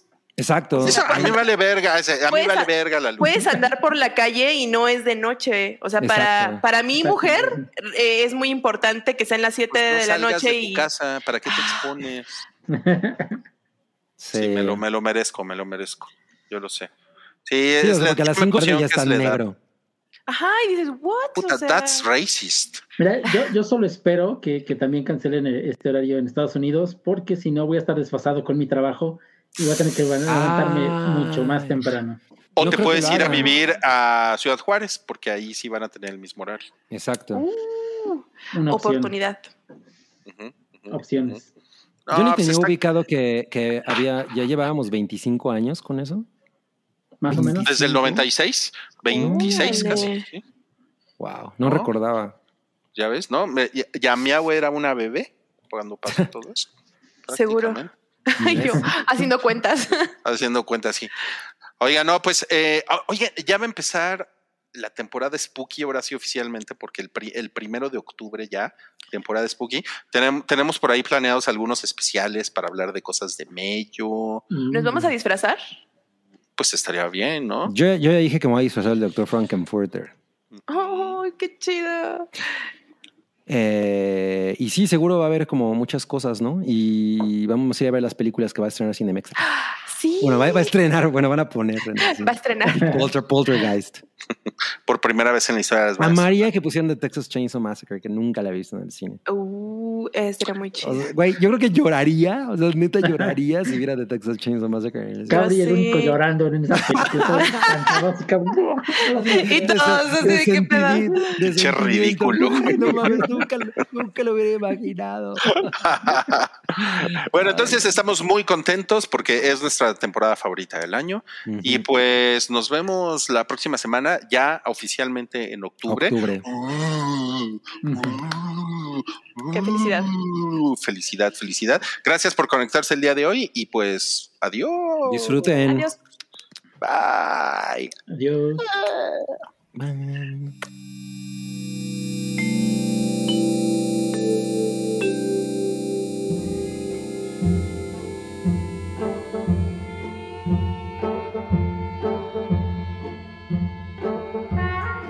Tu apoyo es necesario y muy agradecido. Aceptamos donativos para seguir produciendo nuestro blog y podcast desde patreon.com diagonal el hype.